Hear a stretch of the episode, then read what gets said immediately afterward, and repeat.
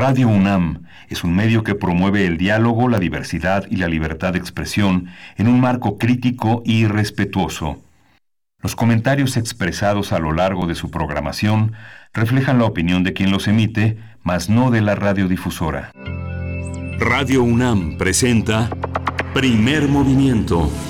El mundo desde la universidad.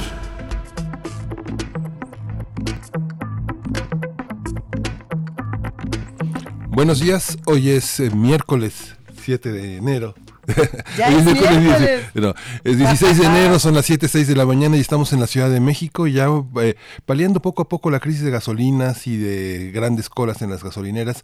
¿Tú cómo ves, Luisa Iglesias? Buenos días. Muy buenos días, querido Miguel Ángel Quemain. Un tema eh, pues que se tiene que estudiar desde muchos lados. Por supuesto que la discusión por eh, la gasolina y por cómo se está manejando la información continúa. Eh, sin embargo, lo que sí se puede ver en esta ciudad es que ya hay otro, otro tipo de organización. se estaba hablando la noche de ayer de que estaba teniendo éxito esta propuesta, esta sugerencia que dio la jefa de gobierno Claudia Sheinbaum de hacerlo por terminación de placa, es decir, si uno el día de hoy tiene su placa con la, con la terminación 5 y 6, creo que hoy es el día que puede ir a, cargar. Sugerido pero si todos seguimos este tipo de sugerencias, pues es notorio el cambio. No estoy segura de que, o sea, no, no sé si cómo tengan esta información ya para hoy, porque bueno, cada quien puede decir, cargué cuando me tocó ella, pero creo que es interesante y creo que es digno de, celebrar que nos podamos organizar si es que eso es lo que está ocurriendo. Sí, y la parte de la seguridad, cada quien iba a cargar gasolina hasta con su lata de refresco vacía y ya se, este, los procedimientos de seguridad pues se han puesto a la vista y yo creo que es una, es una medida de, de avanzada, muchos accidentes por derrames de gasolina, intoxicaciones y demás este, eh, obligan a una reflexión sobre eso. Hay otras noticias, por supuesto, que han estado dando la vuelta, no solo en nuestro país, sino en el resto del mundo. Amanecemos con esta aplastante votación eh, del Brexit. Ahora dicen que no. Eh, lo estamos platicando fuera del aire. A ver, esta votación le da a Teresa May 432 votos en contra y 202 votos a favor, cosa que no se ve desde los años 20 en Inglaterra, una votación así de escandalosa. lo, que, lo que desde mi punto de vista queda en duda es, bueno, a ver, ustedes votaron por él sí, porque sí se querían ir, y ahora resulta que Teresa May es la villana villanísima del universo por hacer el plan por el que todos votaron. Creo que es una buena oportunidad para decir, no solo es Teresa May, sino todos tuvimos, o bueno, los que votamos, no tuvimos información, no, no pusimos atención, y ahora pues es lo que nos toca revisar, porque la Unión Europea ya está diciendo, a ver a qué hora, pónganse de acuerdo, que ese es otro, otro tema, Miguel Ángel. Sí, y en un tema también internacional, pero que nos toca a nosotros, bueno, fue, ya salió la caravana de Honduras, las caravanas migrantes, bajo el análisis de Alejandro Encinas, así y del padre de Solalinde, ha sido muy interesante porque justamente están asociadas a un espacio de criminalidad manejado con muchísimo dinero por muchísimas mafias y que este, fuera de las escandalosas y reaccionarias este, este, declaraciones de Trump sí tienen una una visión que justamente este gobierno tendrá que enfrentar en la frontera, en una frontera conflictiva hermana que es Guatemala y que justamente están eh, a punto de dar ese, ese portazo a Guatemala desde Honduras. Tendremos que, seguirlo, a ver, estará en nuestras eh, creo que lo vamos a trabajar el día de mañana para ver qué es lo que está ocurriendo en estos días, eh, porque bueno, hoy tenemos un programa con muchísima información. Hay que, hay que mencionarlo antes de continuar. Vamos a estar transmitiendo toda esta semana, por si nos escuchan un poco extraños, flotantes, con micrófonos exóticos, Miguel Ángel, desde la cabina de AM. Radio UNAM está celebrando algo muy importante con respecto a sus cabinas. No les podemos decir todavía. Hay que preguntarle a, al director de esta estación, a Bento Taibo, si ya se puede contar eh, lo que estamos haciendo, lo que están haciendo con, con equipos, con cabinas, con micrófonos, con un montón de cosas. Ya se los iremos platicando. Pero bueno, vamos a estar desde acá y nos va a dar mucho gusto contarles qué tenemos que hacer el día de hoy. Sí, vamos a tener, bueno, en primer lugar le damos la bienvenida a los radioescuchas que nos sintonizan a partir este, de las frecuencias de Radio Universidad de Chihuahua, la 105.3, la 106.9 y la 105.7. Vamos a estar con ellos de 6 a 7 de la mañana, hora de Chihuahua, 7 a 8 hora de la Ciudad de México. Y vamos a empezar con la historia de España. El doctor Martín Ríos, investigador del Instituto de Investigaciones Históricas, especialista en historia medieval, nos va a contar todo este, todo este tema que va a ocurrir alrededor de un seminario que también va a participar el doctor Iván Escamilla González, que es investigador del Instituto de Investigaciones Históricas de la UNAM en el área de historia colonial, especializado en historia política e intelectual del siglo XVIII nuevo hispano. Y bueno, como lo hacemos cada semana, Fonografías de Bolsillo con Pavel Granados nos propone eh, el tema Marta Triana, la voz emotiva de la radio de los años 40. Eh, la semana pasada nos quedamos en el danzón y en que se llamaba danzón porque no era una danza, sino un danzón. Así que vamos a ver de qué se trata la fonografía del día de hoy. Y en la nota nacional vamos a tener el tema de Oaxaca, su situación y sus mujeres. Vamos a contar con el comentario de Rita Abel López Vences. Ella es licenciada en Derecho, consejera electoral del Instituto Estatal Electoral y de Participación Ciudadana del Estado de Oaxaca. Esta es una de esas notas que no se nos deben de escapar, nada más porque hay otras más, entre comillas, glamurosas que se están llevando las primeras planas en los últimos días. Nota internacional, por, por supuesto, tiene que ser el Brexit y los acuerdos parlamentarios, esta eh, moción de censura. Vamos a ver qué va a pasar con todo lo, con todo, eh, lo que rodea a Teresa May esta mañana y lo vamos a analizar con Alma Rosa Amador Iglesias. Ella es licenciada en Relaciones Internacionales y maestra en Estudios Internacionales por la UNAM. Y en la poesía necesaria tu voz, Luisa, hoy. Hoy me toca poesía necesaria. Ah, bueno, está, está bien porque hay por ahí un par de, propuestas que me mandaron por mensaje. Y además estoy contenta. ¿Será que puedo contar mi, mi chocoaventura en un minuto? Sí, sí, Es que hoy mi calendario me despertó contándome una de esas noticias muy felices. Había guardado en algún lugar... Eh, siniestro de la, de la Deep Web, no, no, no, bueno, no sé dónde lo guarde, que hoy cumplió nueve años trabajando en Radio UNAM. Nueve años. Nueve años. Eh, digo, no en, no en primer movimiento, porque primer movimiento tiene cuatro, ¿no? Pero bueno, me da mucho gusto, me puse muy contenta y, y esta casita, bueno, se merecerá a lo mejor un poema para la estación. Bueno, hacia el final del año te podremos decir ya la decana de Radio UNAM. La decana, no. Esa iglesia es decana de Radio UNAM. Hay muchos que ya tienen mucho más. Ah, no, pero va a ser decana, decana, decana. Hay que tiene tres décadas, cuatro, pero decana. Ay, sí, bueno, eh. vamos a ver, tenemos que llegar, tenemos que llegar. Y tenemos una mesa para cerrar que va a estar buenísima. Bueno, va a ser la estrategia de comunicación de un gobierno, cómo, cómo se construye este, este diálogo interinstitucional y con la ciudadanía. Vamos a conversar con el maestro Gabriel Sosa Plata, él es profesor e investigador de la UAM Xochimilco y analista de medios de comunicación, ha estado muchas veces en este espacio eh, muy generosamente. Gracias. Gabriel Sosa Plata. Eso, va a estar buenísimo, así que los invitamos a que se queden con nosotros de 7 a 10 de la mañana. Y, bueno, a ver, hay mensajes, pasemos rapidísimo a los mensajes antes de irnos a la música. Martín Silver dice, buenos días, porque ya no está Juana Inés de esa? Solicito una aclaración, saludos.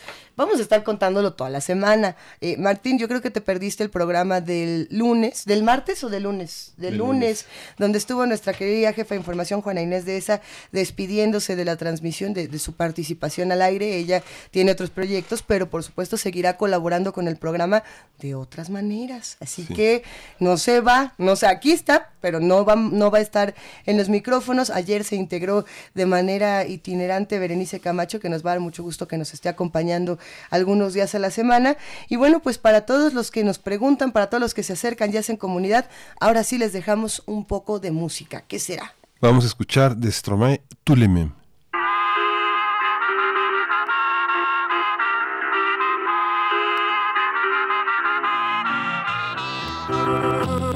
Les hommes et tous les mêmes. Macho mais tu, monde de nos vies est infidèle. Si prévisible, non, je ne suis pas certaine que, que, que tu avez de la chance qu'on vous aime. Dis-moi merci. Rendez-vous, rendez-vous, rendez-vous au prochain règlement. Rendez-vous, rendez-vous, rendez-vous sûrement au prochain rêve.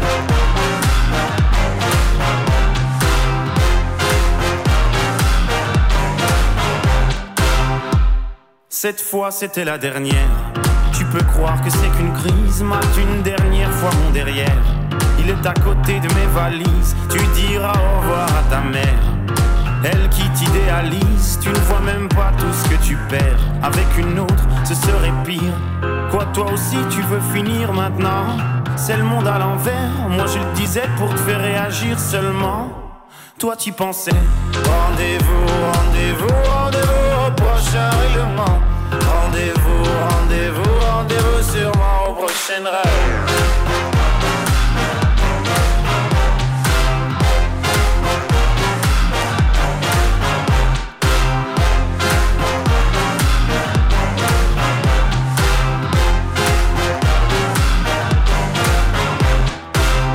Facile à dire, je suis gnangnan.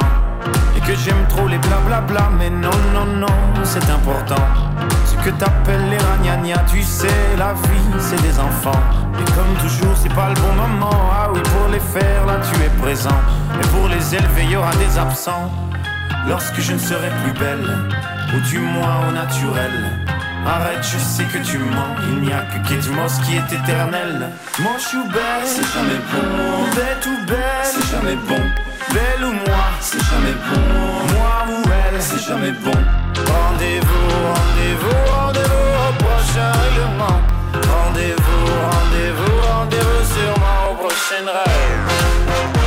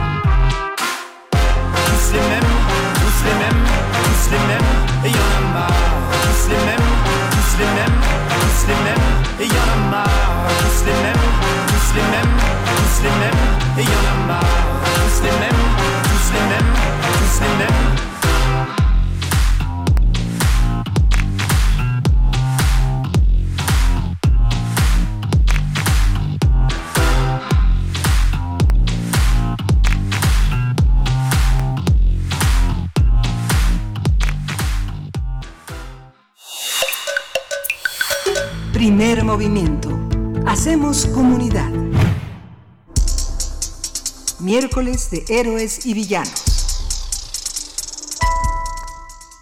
País de la España es el país de la península ibérica situado en el sur de Europa Occidental y el norte de África. A lo largo de cinco siglos ha compartido con México una historia definida por distintas influencias políticas, económicas, sociales y culturales que han dado como resultado la construcción de una identidad compartida. Desde hace varios años, el Instituto de Investigaciones Históricas de la UNAM se ha esforzado por impulsar proyectos que posibiliten una comprensión de la historia de nuestro país en el marco de los grandes procesos mundiales. Por ello, a partir del 5 de febrero y hasta el 24 de septiembre se impartirá un diplomado de Historia de España a cargo del Instituto de Investigaciones Históricas de la Casa de las Humanidades. El diplomado tiene por objetivo ofrecer al público una visión panorámica de la historia de España y contribuir al mejor conocimiento de nuestras raíces culturales. Y bueno, nos da muchísimo gusto que a partir de este diplomado en la Casa de Humanidades hablemos sobre los momentos más representativos de la historia de España, cómo definirlos y cómo estudiarlos. Y tenemos invitados en cabina, invitados telefónicos. Esto va a estar sin duda muy, muy bueno. A ver, está con nosotros el doctor Martín Ríos, investigador del Instituto de Investigaciones Históricas y especialista en historia medieval. Buenos días, Martín, ¿cómo estás? Eh, buenos días, Luisa, ¿qué tal? Encantados. Un saludo a Miguel Ángel y al doctor Iván Escamilla. Saludos desde Madrid. El doctor Iván Escamilla está en esta cabina, lo cual nos da muchísimo gusto. Iván Escamilla González, investigador del Instituto de Investigaciones Históricas de la UNAM, bienvenido. Gracias, buenos días. Eh, buenos días, Martín, hasta allá. Encantado de escucharte, Iván. Gracias. A ver, ¿a quién le gustaría comenzar eh, tratando de abordar esta historia de España? ¿O desde dónde podríamos abordarla, Iván? Eh, bueno, eh, yo creo que... A ver, yo me preferiría que el doctor Martín Ríos, que es nuestro coordinador, este, nos dé esa introducción, por favor. gracias, Iván. Bueno, es un esfuerzo que hace el Instituto de Investigaciones Históricas para insertar el conocimiento de la historia de nuestro país en contextos más amplios de los que ha sido estudiada tradicionalmente. En el caso concreto del diplomado, esta sería la tercera edición que ha contado con un público muy numeroso, profesores de bachillerato, otros colegas de la universidad, público interesado que se acercan para conocer esos derroteros de la historia de España. Eh, parecería que la presencia española solo se dio en la época contemporánea a partir del exilio motivado por la guerra civil, pero lo cierto es que nuestros dos países tienen una profunda historia compartida, caminos de ida y vuelta en los cuales hemos definido unos y otros nuestra identidad y nuestra cultura hispánica. De tal suerte que conocer la historia de España será conocernos también mm, a nosotros mismos y conocer una de las raíces que nos conforma como esa nación latinoamericana.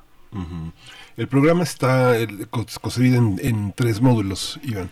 Eh, ¿Podrías explicarnos? Eh, es cronológico, pero el contenido de los módulos es a, todas luces conceptual, ¿no? que explica el, sentido de España.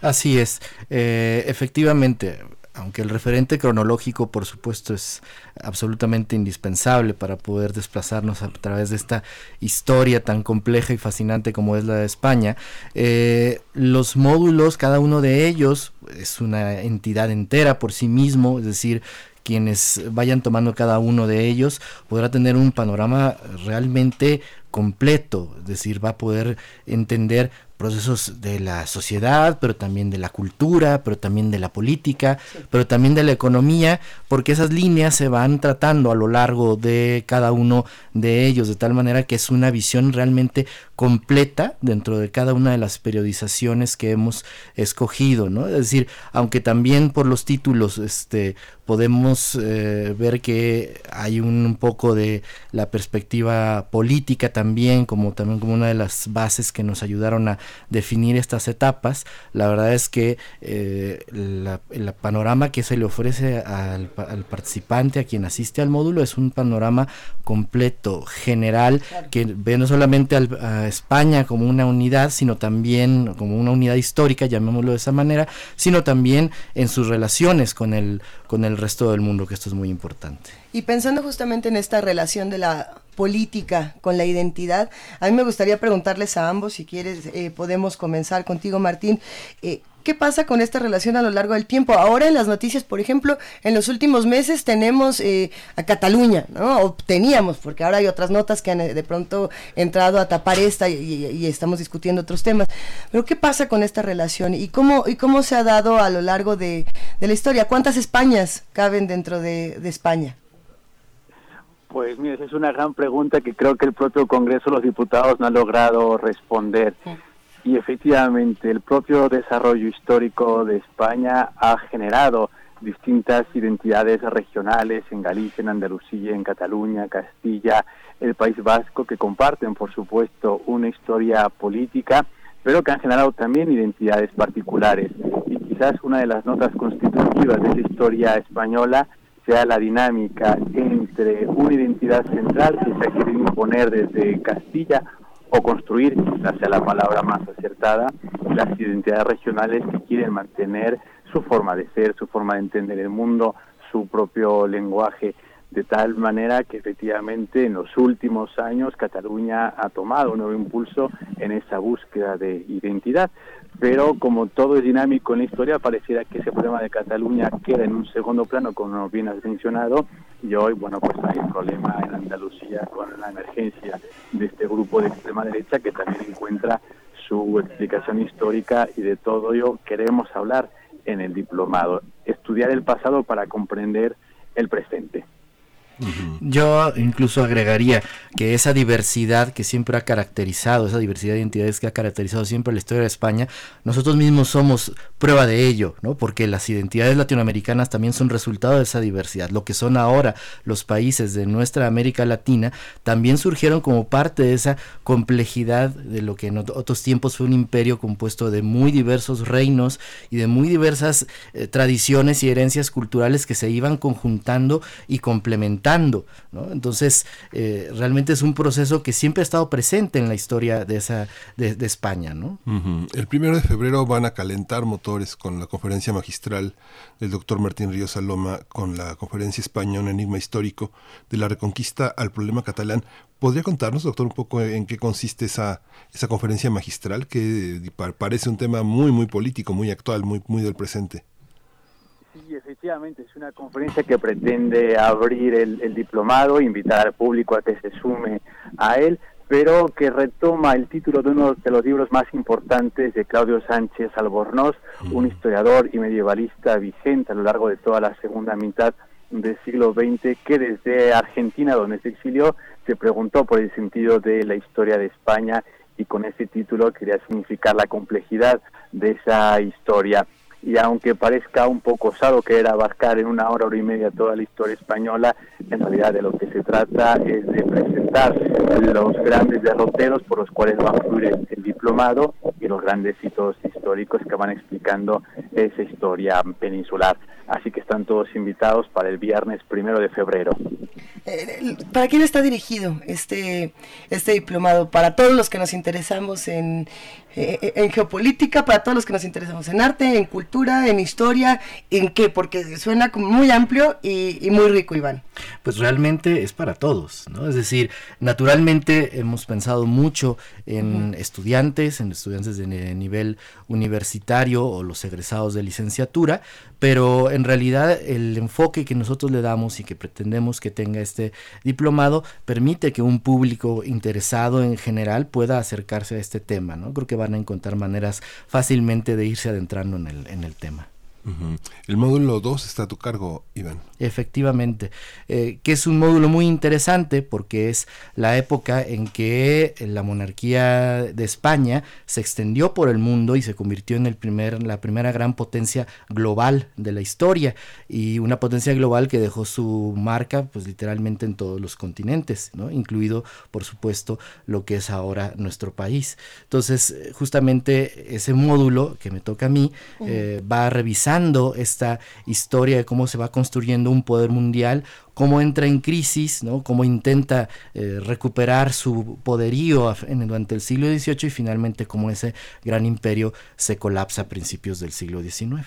Ayer, ayer en, distintos periódicos, en distintos espacios digitales, pudimos ver una serie de videos que a mí me llamaron mucho la atención, eh, de una manifestación feminista que se llevó a cabo en Andalucía, si no me equivoco, ¿no? Y que, y que además era, eh, impresionaba mucho. Yo lo vi desde el canal de Podemos, y ahora sí que cada quien ve la versión que quiere ver.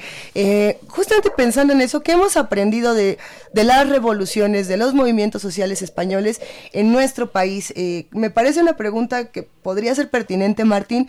Eh, pensando en, cómo estamos nosotros actualmente en un 2019, en esta, en esta parte de revoluciones, salir, manifestarnos, discutir, cómo nos responden a nosotros y cómo esto históricamente se fue modificando en, España. Mm, pues te agradezco la pregunta porque es importantísima. Por lo general México ha tomado como modelo a Estados Unidos en muchas cosas, pero lo cierto es que esa pertenencia a la monarquía hispana nutrió a México de una serie de, de pensamientos, de articulaciones jurídicas que nos hacen muy cercanos a la España contemporánea. Y por lo tanto poder mirarnos en el espejo español contemporáneo es una forma también de mirar cómo es la sociedad mexicana hoy en día. Y ciertamente frente al avance de la ultraderecha, las mujeres que ya desde el año pasado se habían organizado en distintas manifestaciones vuelven a tomar la calle, vuelven a levantar la voz para exigir que no se cambie la ley y garantizar que las conquistas que se han hecho a lo largo de los últimos años pues se mantengan. Hay que pensar, por ejemplo, que durante el gobierno de la República, la Segunda República, las mujeres españolas pueden votar por primera vez. Cuando se implanta el franquismo, ese derecho es anulado e incluso las mujeres tenían que pedir permiso al marido para ir a trabajar o para abrir una cuenta bancaria. Por lo tanto, al final del régimen dictatorial, las mujeres van construyendo poco a poco ese, ese, espacio público, retomando lo que había habido en la guerra civil y, por ejemplo, la actual alcaldesa de Madrid fue una luchadora social y política muy importante en la época de la transición, de tal manera que sin decir que sea necesariamente una inspiración para el movimiento feminista mexicano, ni mucho menos, creo que sí podemos reconocernos en ese espejo como naciones pues hermanas que somos paralelas en todo caso en nuestro transcurrir histórico. ¿Tú cómo ves, Iván? Bueno, yo diría que esa vinculación eh, de, entre México y España en cuanto a los movimientos sociales y revolucionarios, yo incluso la, la, retrasaría mucho más, incluso a los tiempos de nuestra independencia.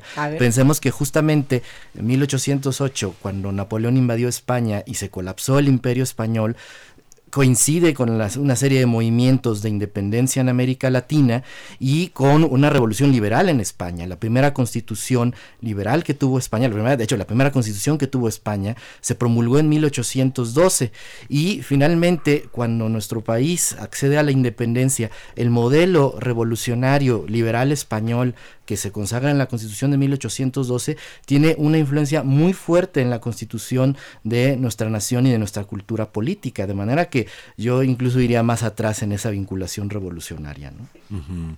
En Europa, ¿cuáles son los países más determinantes para la concepción de la España moderna? Ahora que hablas de las independencias, eh, ¿qué, papel jugó la independencia de Estados Unidos y el, qué papel jugó la Revolución Francesa en esta concepción? Bueno, yo diría, eh, vería más cercano, por ejemplo, el impacto de, Francia, ¿no? porque en Europa es Francia la que eh, no solamente desencadena un proceso de revoluciones que va a afectar a buena parte del mundo occidental, sino que también con ello impulsa el proceso de surgimiento de los estados-nación y en ese sentido, eh, sin duda, eso dio las, creó las condiciones para que en España se acelerara, digamos, ese proceso histórico. Ahora, en términos culturales, eh, en el siglo XIX, eh, España fue un objeto de atención de muchos países, ¿no? España se convirtió en una especie de tierra exótica y extraña, ¿no? La los toros y todas estas cosas, el, catolicismo profundo, le hicieron una especie de objeto curioso y de atención para otras naciones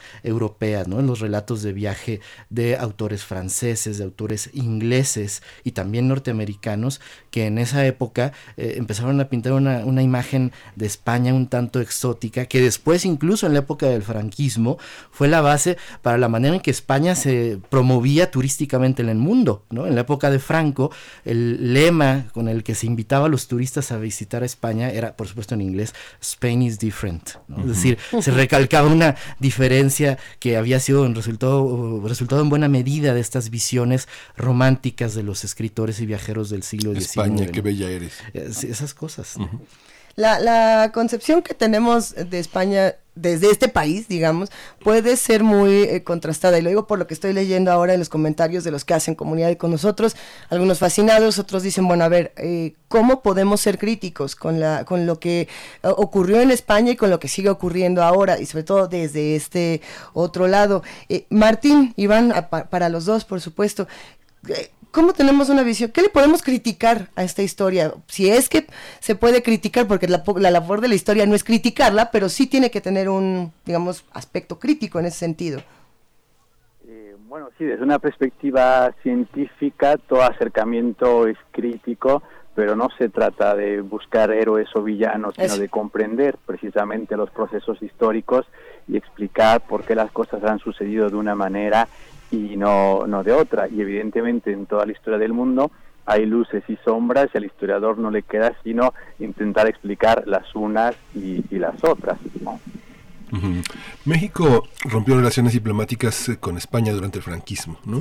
¿Cómo, qué, hace posible que un país con una historia tan rica, con una presencia árabe, judía, con una, con una, una parte tan comunicada con el resto del mundo, eh, permita que un dictador muera en la cama? Bueno, eso es muy interesante. yo creo que eh, hay que entenderlo en parte por la terrible violencia que implicó la guerra civil de España. ¿no? Fue un conflicto que hasta la fecha sigue marcando la política española.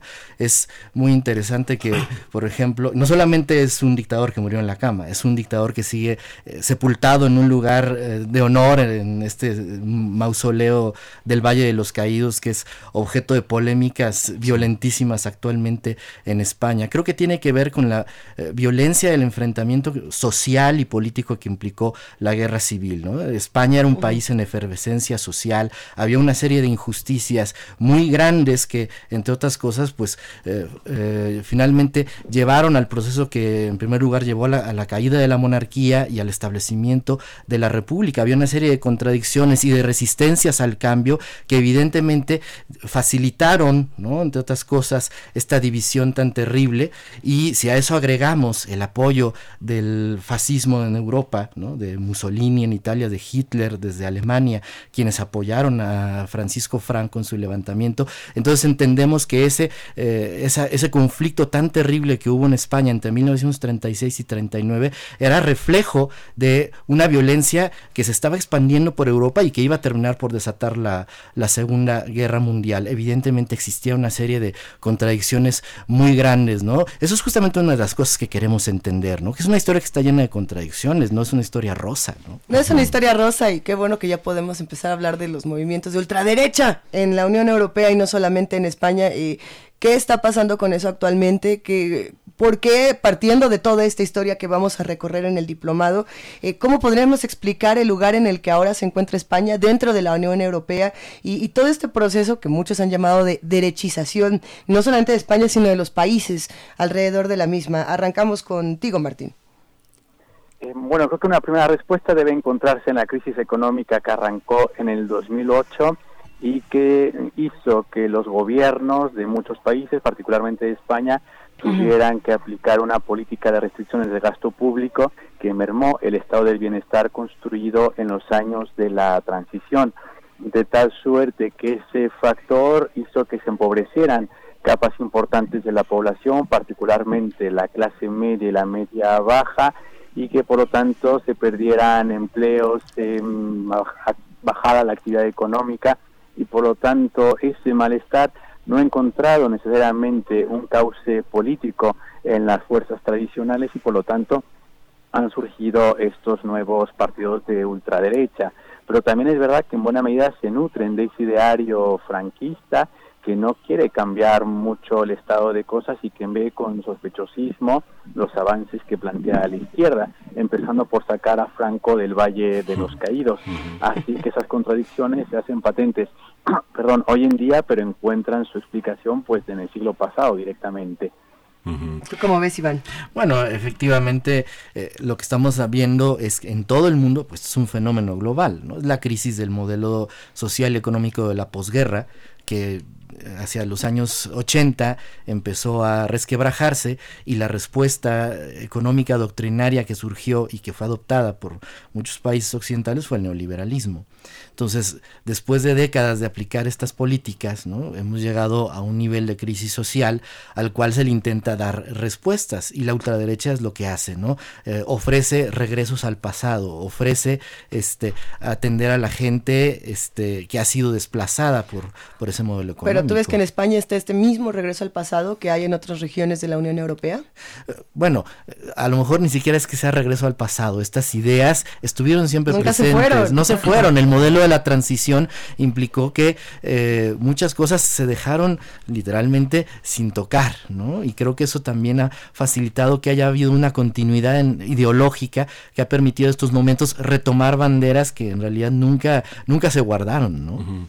en, torno a la historiografía de España hay muchos nombres que sobresalen en algunos casos más que en algún, de, algunos historiadores españoles. Esta mirada extranjera sobre España, ¿qué tan aportadora es? Eh, la, pregunta es para los dos porque miran desde distintos ángulos. En México contamos ahora con también con, eh, eh, con, con, con, Espasa, que coordina el, módulo tercero, que es un catalán que viene a México a trabajar en el instituto y que, bueno, aporta muchísimo tanto a la historia de Estados Unidos como a la mexicana. ¿Cómo se da este diálogo entre historiadores? ¿Qué tendencias historiográficas están en juego en esta visión de España? Bueno, eh, yo, yo creo que este siempre ha sido... Ay, perdón, este Martín. Siempre es fundamental porque permite ver cosas que desde dentro eh, no se ven y en buena medida permite analizar los problemas eh, sociales, económicos, políticos, históricos en última instancia con una cierta perspectiva y con una relativa calma al no estar inmerso en, en estos debates ideológicos. Y por lo tanto me parece que desde América Latina, por un lado, pero también como se ha hecho desde Estados Unidos o desde Inglaterra o Francia, se pueden aportar análisis mucho más sosegados a esa historia tan contradictoria que tiene la propia España. Y creo que en el caso concreto de México implica reconocer que España es un espejo en el cual es necesario vernos y reconocernos y que no podemos seguir negando esa herencia hispana y nuestra pertenencia a una comunidad hispánica, una forma de entender el mundo que es particular y que compartimos con otras naciones de la región, ¿no? Sí, Pensaba en Hugh Thomas, por ejemplo, ¿no? Bueno, Hugh Thomas, pero no solamente, ¿no? Por ejemplo, para el caso de la época que más me toca a mí, como la de mi módulo, John Elliot, por ejemplo, quienes justamente han ayudado a desmontar estas visiones míticas de una España monolítica, unificada desde la época de los reyes católicos, y han demostrado, por el contrario, el peso que esa diversidad siempre tuvo en la historia de este país. ¿no? A ver, entonces para ir recapitulando un poquito, eh, Martín Ríos Alema, cuéntanos un poco qué es lo que se ve en el módulo para que los que ya nos están escuchando se vayan animando. Ahora pasamos también a que nos cuente Iván Escamilla. Y bueno, Andrés Pasa no nos acompaña el día de hoy, pero ahorita les contamos qué va a ser él. Échale, Martín. Ah, pues en mi caso que me formé como medievalista, la, la idea que tenía era presentar al público que nos escucha y que espero se inscriba al diplomado, es una visión de ese desarrollo de la península ibérica a lo largo de la Edad Media, desde la época visigoda hasta la época de los reyes católicos, y siguiendo precisamente en esas complejas relaciones que ya marcaba Miguel Ángel entre musulmanos, cristianos, judíos y un proceso de conformación de las distintas monarquías perdón, que comparten el territorio peninsular hasta llegar a la época de la expansión a partir del siglo XV. Haremos un viaje por el Camino de Santiago, hablaremos de arte, de cultura, de cultura escrita, de historia política y bueno, prometo que se van a divertir muchísimo. Se antoja, ya se antoja. Iván Escamilla González. Bueno, pues en cuanto al segundo módulo sobre la monarquía hispana entre los siglos XVI y XVIII, digamos que lo podemos dividir en dos partes. Una primera parte en el cual veremos cómo la monarquía hispánica se construye, se constituye en potencia mundial y cómo entra en declive esa gran potencia. Veremos cómo gobernaba su imperio global y luego eh, nos adentraremos en la economía, la sociedad y sobre todo la cultura del siglo de oro, que es un tema que yo creo que puede interesar a mucha gente. Y después, eh, en la segunda parte de este módulo, abordaremos los cambios del siglo XVIII, el cambio de dinastía eh, de los Austrias a los Borbones, toda la serie de reformas que ocurren en ese periodo y finalmente la ilustración y su impacto en la historia de España. Excelente. Y bueno, sirva este momento para mandarle un abrazo al doctor Andreu Espasa, que se encarga de coordinar el módulo 3, el tercer módulo, hablando más de España contemporánea, del franquismo, de la transformación económica, del lugar de España en la Unión Europea, de la crisis que, que se vive en España, la gran recesión, el proceso catalán. Bueno, ¿qué no va a haber en este diplomado? Hacemos la invitación a todos los que hacen comunidad con nosotros a que, a que ahora sí que le entren, pero ¿cómo pueden hacerlo? Iván, ¿desde dónde?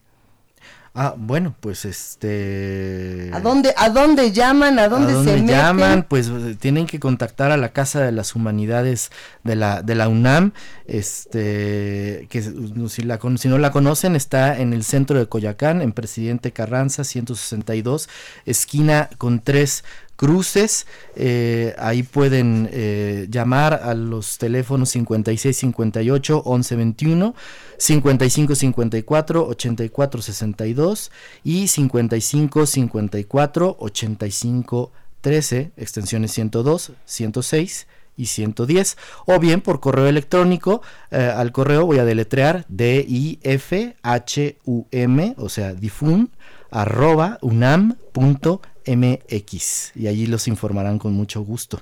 Excelente, y para los que quieran consultarlo a través de nuestras redes sociales, vamos a subir toda esta información en arroba P Movimiento y en diagonal Primer Movimiento UNAM, www.casum.unam.mx, para los que quieran inscribirse, para los que quieran acercarse. ¿Con qué reflexiones finales nos podemos quedar en esta conversación, Martín? ¿Qué, qué preguntas nos hacemos para, o nos vamos planteando desde ahora para entrar a este diplomado de Historia de España?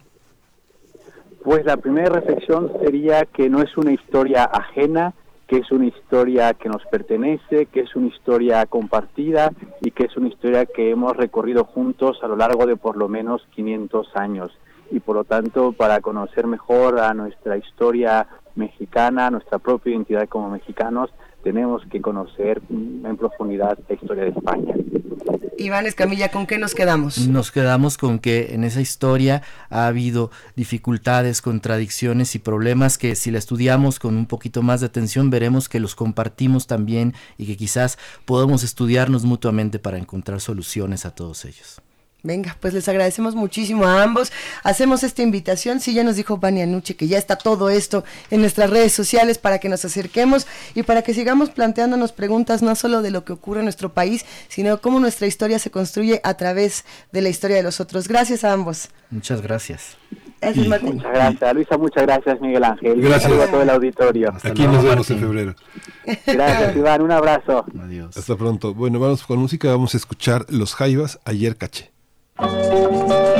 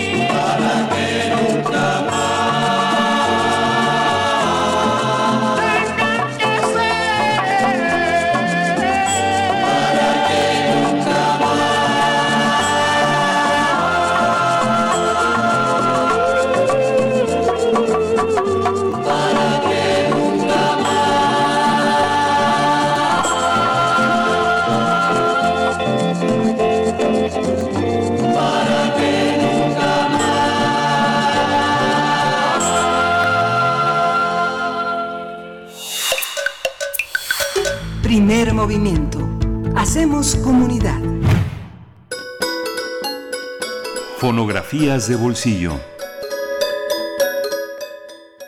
Y en este momento... en este momento estamos con Pavel Granados, que, que hoy en las infografías de bolsillo toca el turno de hablar de Marta Triana. Ay, Marta Triana, así es, Miguel Ángel. Pues aquí muy contento de estar con ustedes para hablar de una mujer que, ay, para mí era todo un misterio. Fíjate que yo era muy admirador de Marta Triana y tenía sus discos y los conseguía y, yo sabía hace muchos años naturalmente que vivía Marta Triana y yo no sabía quién era, este, la busqué por mucho tiempo y finalmente ahí en un lugar que se llamaba, bueno, no me acuerdo ya ni qué hice yo para dar con ella, finalmente eh, llegué a un lugar que se llamaba Rinconada de los Instrumentos, o sea, una callecita allí en, no, una calle, una, unos edificios aquí en, en por, por atrás de, por Perisur, por ahí, este, Pedregal de Carrasco. Ah, sí. Entonces toqué en un departamento muy chiquito y me recibió Marta Triana. Lo que pasa es que ella se llamaba Eva Rodríguez. Era Eva Rodríguez. Eva, Eva Rodríguez. De la XCW. Sí, pero fíjate que platiqué con ella, nos hicimos muy amigos y me contó su vida, me dio sus fotos. Bueno, no me dio sus fotos. Resultó que ella me dijo, mira, yo la verdad es que me llamo Eva Rodríguez. Todo el mundo me conoció por Marta Triana, pero yo es algo que he querido olvidar. A mí ni me gustaba cantar. Canté por necesidad, porque estuve en una carpa, porque tenía que mantener a mi familia. Pero cuando yo pude, eh, dejé de cantar y me, ella era la voz preferida de Juan Orol. Juan dice, las cuando cantan las actrices, cuando canta Rosa Carmina en sus películas, una voz así muy sensual me decía, soy yo. Pero le dije, ¿por qué usted se escondió? ¿Qué pasó? Y dice, bueno, yo quise ser maestra y me hice maestra de primaria. Toda mi vida, desde 1950 y algo, he sido Miss Eva en un colegio que estaba allí, o que está en Pericó, muy cerca de Perisur, que se llama el Colegio Olinka. Dice, yo ahí estuve toda la vida dando clases. Así que yo he matado a Marta Triana. Le dije, bueno, ¿por qué que la mato? Y dice, mira, yo aquí tengo, y sacó unos sobres, todo lo que tiene que ver con Marta Triana. Si tú has llegado a tiempo para ver los sobres porque voy a quemar todo. Están mis cartas, está mi vida que fue Marta Triana, lo voy a quemar. Y yo le pedí que sacara del sobre un par de cosas, dos fotos. Dijo, está bien, voy a sacar dos fotos para ti y voy a quemar todo lo que fue Marta Triana. Voy a destruir todo Marta Triana. Tenía dentro unos discos, todo. Bueno, entonces lo que tenía ahí se destruyó. Bueno, yo me fui muy descorazonado, pero salvé dos fotos que tengo dedicadas por Eva. Me dijo, pero sus dedicatorias eran, te agradezco mucho, tú porque recuerdas a Marta Triana, pero todo me lo decía Eva. O sea que ella me hablaba de ese fantasma que fue Marta Triana. Completamente disociada ya del personaje, ¿no? Ya, sí, ya era otra persona, me habló de ella muy lejanamente. Pero Marta Triana fue una mujer con una voz muy sensual de los años 40, una mujer que disfrutó esa época que le decían la voz emotiva de Marta Triana allá en la XCB primero después en la XW, y fue una mujer que renovó una manera de cantar, porque a ella le tocó la guerra mundial. Un día hay que platicar qué significó la guerra mundial en términos musicales, porque de esa manera de ser un poco distante del bolero, entramos a una de forma de ser muy cercana, la proximidad. Todo esto que es Bésame mucho, porque tengo miedo de perderte después, se transmite por estas voces, son voces muy cercanas. Y esta canción que hoy vamos a escuchar es de Agustín Lara, que se llama Jamás, y es a un Agustín Lara que poco conocemos, porque Agustín siempre era muy, un poco patán, su manera de ser era muy, yo me siento, se sentía mucho, el, su discurso era yo me siento mucho, y tenerme a mí es ser lo mejor del mundo, ¿no? Se tuvo que plegar a Agustín Lara ante las exigencias de los nuevos boleristas, que buscaban la sinceridad en la manera de interpretar y en el discurso. Entonces esta canción de Agustín Lara es de muy pocos artilugios retóricos, es muy directa, es muy eh, sincera, lo cual yo creo que es una palabra que a Agustín no le gustaba mucho decir que era sincero. Y se llama Jamás, es una canción, un bolero grabado allá en 1946 Marta Triana con una, la orquesta de Pablo Beltrán Ruiz, que le decían el millonario. En esta época Marta Triana ya es de XCW. Sí, porque ella empezó en la XCB, pero muy jovencita. Un día que iba el director de XCW en su eh, en su eh, o, Tom Vélez en su coche, le escuchó y la mandó llamar. Le dijo, usted canta muy bonito, véngase a la XW.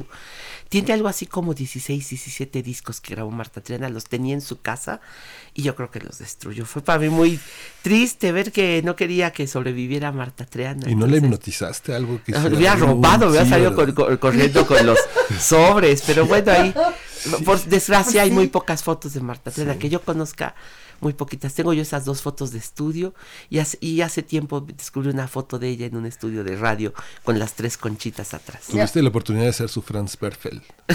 el, por el de... Por Kafka, Kafka, sí, de Berfeld, claro. Pero justamente pensando pues no, porque se quemó, ahí sí se quemó. Ahí sí se quemó. La, desaparición, por así decirlo, de Marta Triana, de, de, cualquier manera es obligado para los que aman, digamos, el oficio radiofónico, eh, conocerla. Si uno se dedica a la radio y no conoce a Marta Triana, este es el mejor momento para hacerlo. una serie es un gran momento.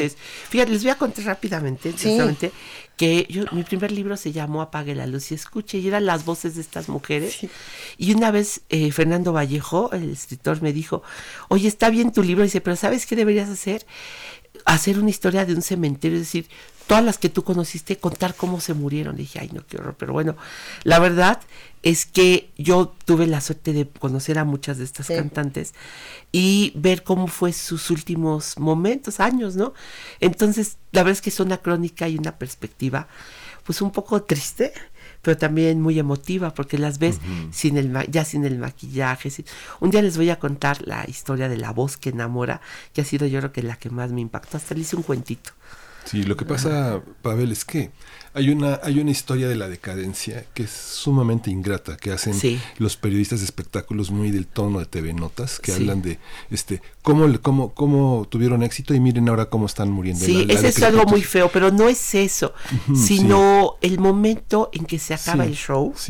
y reflexiona sobre la vida, reflexiona sobre la ingratitud mexicana, nuestra desmemoria. Incluso parecía que vivieron en otro país, en otro, en otras, es muy, es muy extraño ese, En otra dimensión. En otra dimensión, en, el, en, el, multiverso pareciera ya casi en términos muy modernos pero parece, estás hablando de otro mundo que suena como que no pasó, es extraño, ¿no? La radio siempre va a ser este multiverso, ahora que lo tomas de la imaginación. y exactamente. muchas de estas personas, la, decadencia de esto que, que, están platicando, no tiene tanto que ver con el cuerpo, sino con la voz y con lo que la voz estaba proyectando. Pero nos queda muy poco tiempo, ¿qué te pues parece? Vamos a escuchar. Y regresamos a la siguiente hora si se puede, para platicar de lo, de lo que va a ser. Ah, de la fonoteca, que mañana empezamos. Si me dan dos minutitos, les cuento. Órale, vamos a escuchar. Le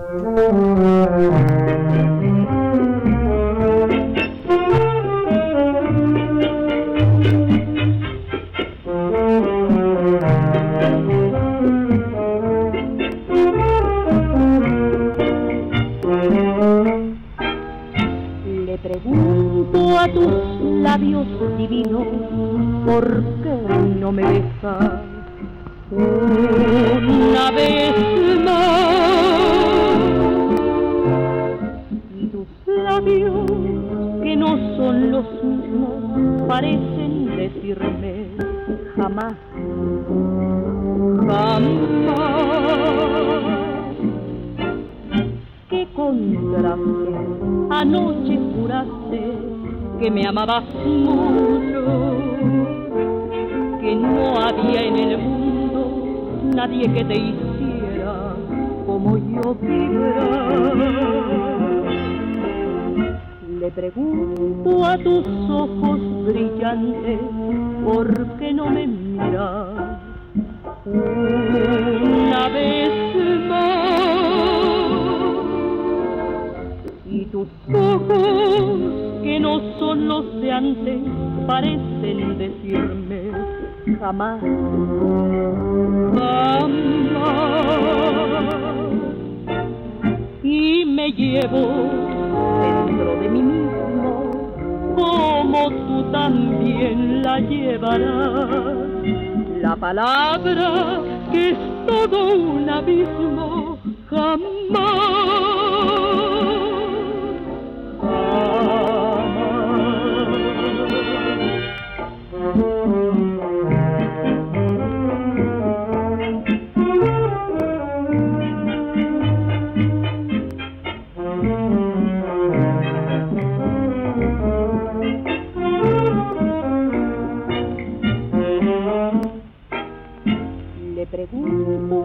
tus ojos brillantes, ¿por qué no me miras? Una vez más. Y tus ojos, que no son los de antes, parecen decirme jamás, jamás y me llevo dentro de mí como tú también la llevarás. La palabra que es todo un abismo jamás.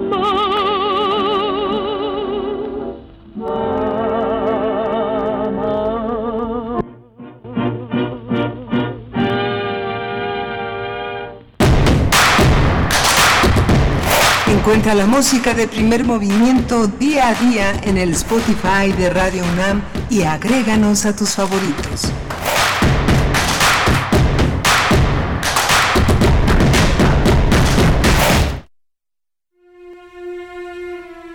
Hubo un tiempo en el que todas las artes interactuaron sobre los escenarios para crear el más sublime de los espectáculos. Radio UNAM te invita a expandir tu panorama musical en el curso Templo en el Oído, una historia cultural a través de seis obras maestras de la ópera: L'Orfeo, Electra, Tristán e Isolda, La Damation de Faust, Tosca y Falstaff. Imparte Otto Cázares. Todos los sábados, del 2 de febrero al 9 de marzo, de las 10.30 a las 14 horas, en la sala Julián Carrillo de Radio UNAM. Adolfo Prieto 133, Colonia del Valle, cerca del Metrobús Amores. Informes e inscripciones al 56 23 32 73. Radio UNAM, Experiencia Sonora.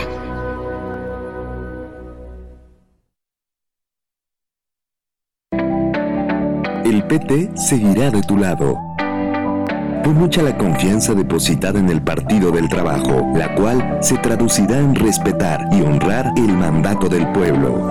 El cambio que tanto anhelamos. Asumamos juntos el reto que representa la nueva etapa de México. Participa, acércate al Partido del Trabajo. Vamos a cumplir lo prometido. No te vamos a fallar. El PT está de tu lado. Museo Nacional de la Estampa presenta la exposición de Mía Flores, Itinerarios Gráficos, la cual reúne más de 400 obras y documentos que permiten hacer un recorrido por 25 años de creación gráfica y pictórica del artista. Para esta exhibición, Demian Flores decidió crear una pieza sobre los modos de impresión y circulación de la gráfica comercial y popular. La muestra de Demian Flores, Itinerarios Gráficos, está abierta en el Museo Nacional de la Estampa, Centro Histórico de la Ciudad de México.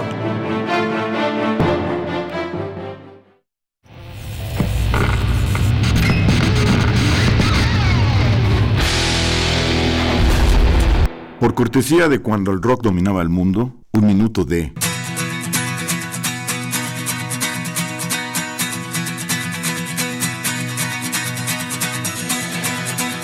The Who, Pinball Wizard, 1969.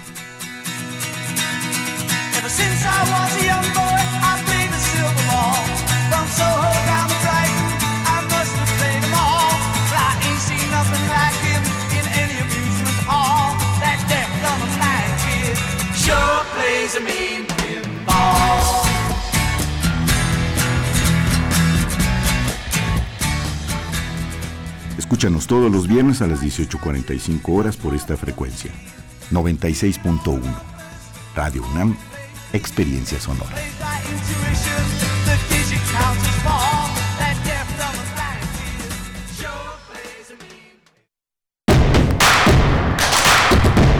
Síguenos en redes sociales. Encuéntranos en Facebook como Primer Movimiento y en Twitter como arroba PMovimiento. Hagamos comunidad.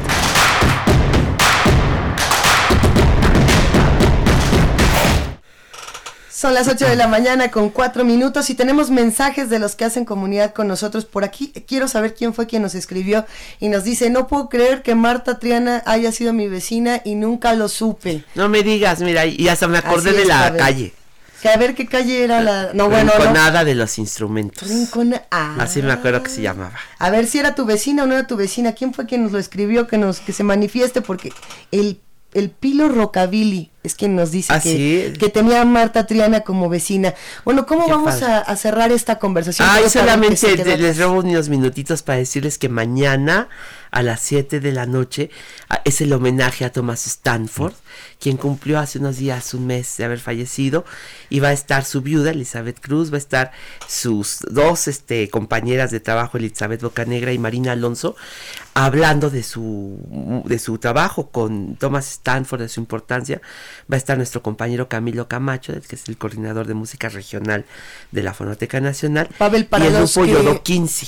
Para, los que no conocen a Thomas Stanford, o no conocieron la importancia de su trabajo. Sí, Thomas Stanford es el, murió el día en que cumplió la Fonoteca 10 años y Thomas Stanford es el dueño de la colección que, bueno, que generó, pero la colección número uno de la Fonoteca Nacional, es decir, la, como decimos, la colección matriz de la, de la Fonoteca Nacional, fue un documentalista sonoro que visitó todo el país y dejó una de las colecciones que es considerada memoria del mundo por la UNESCO de nuestro país, del renglón México.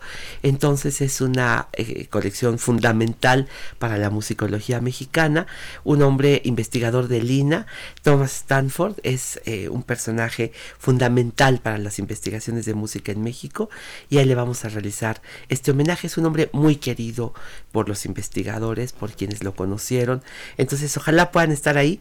Eso es mañana. Y el martes, porque nosotros nos vemos hasta el miércoles, pero el martes es, eh, vamos a empezar con un año dedicado al arpa en la Fonoteca Nacional, todo tipo de arpa. Entonces, vamos a llevar arpistas, vamos a llevar eh, el, arpa en México es un mundo, hay arpas en todos lados, pero vamos a empezar con el doctor Frédéric Villiers, que es, va a hablar del arpa medieval en Europa, y bueno, va a ser una colección, una, eh, es un recorrido, ¿no? Pero va a ser una, una conferencia interesantísima eh, acerca del arpa, y después vamos a ir viendo ya cómo el arpa llegó a México y ya lo veremos en toda su extensión geográfica e histórica en nuestro país. ¿Qué nos recomiendas escuchar para los para que nos Ah, no, les voy a mandar porque, mira, más bien eso, tenemos una pequeña selección de arpa. Entonces déjame mandarles eh, algunas grabaciones, tenemos un boletín al respecto, ya con música, una selección de estas grabaciones de arpa. Entonces se las voy a mandar y ojalá pues aquí nos puedan acompañar mañana y el martes. Mañana y el martes y toda la información la pueden encontrar en arroba fonoteca. Así de sencillo se encuentra fonoteca en Twitter. Y en, bueno, está en nuestra página en Facebook también si nos dan seguir. Ahí les llegan todos. Ya está la, la cartelera de todo el mes. Y ya estamos en, planeación con el mes que viene. Y ahí, luego les cuento. Ahí luego nos cuentas, queridísimo Pavel Granados. Nos escuchamos la próxima semana. Muchísimas gracias. Nos vemos, Miguel Ángel. Hasta luego. Gracias, Pavel. Nosotros nos quedamos con un poco de música para seguir conversando porque todavía nos falta nota nacional, internacional, poesía, mesa, promos, etcétera. ¿Qué vamos a escuchar? Vamos a escuchar de Nancy Sinatra Bang Bang.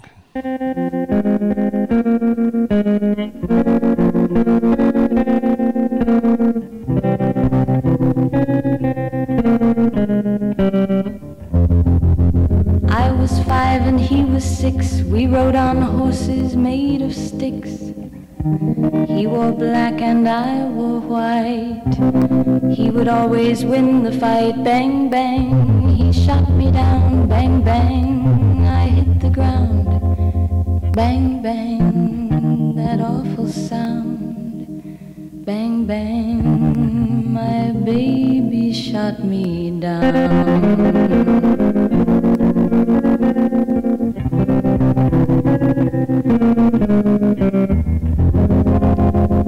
Seasons came and changed the time. When I grew up, I called him mine. He would always laugh and say, Remember when we used to play? Bang, bang. I shot you down, bang, bang. You hit the ground, bang, bang. That awful sound, bang, bang. I used to shoot you down.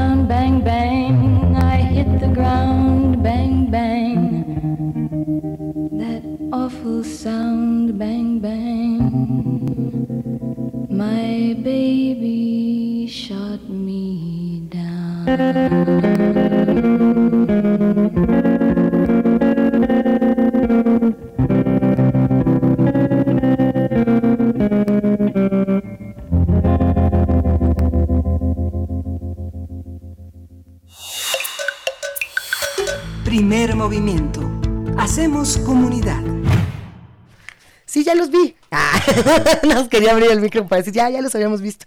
Nos estamos platicando fuera del aire, Miguel Ángel Quemain y Luis Iglesias, sobre este diplomado de Historia de España coordinado por el doctor Martín Ríos Saloma, que estuvo hablando con nosotros en esta primera hora y que se antoja muchísimo, que realmente tiene muchas posibilidades, Miguel Ángel. Sí, bueno, qué privilegio hablar con Ríos Saloma, es uno de los grandes historiadores del orbe, ¿no? Es decir, de los grandes historiadores vivos que, este, que tienen una gran influencia en España. México ha tenido una gran influencia de historiadores españoles.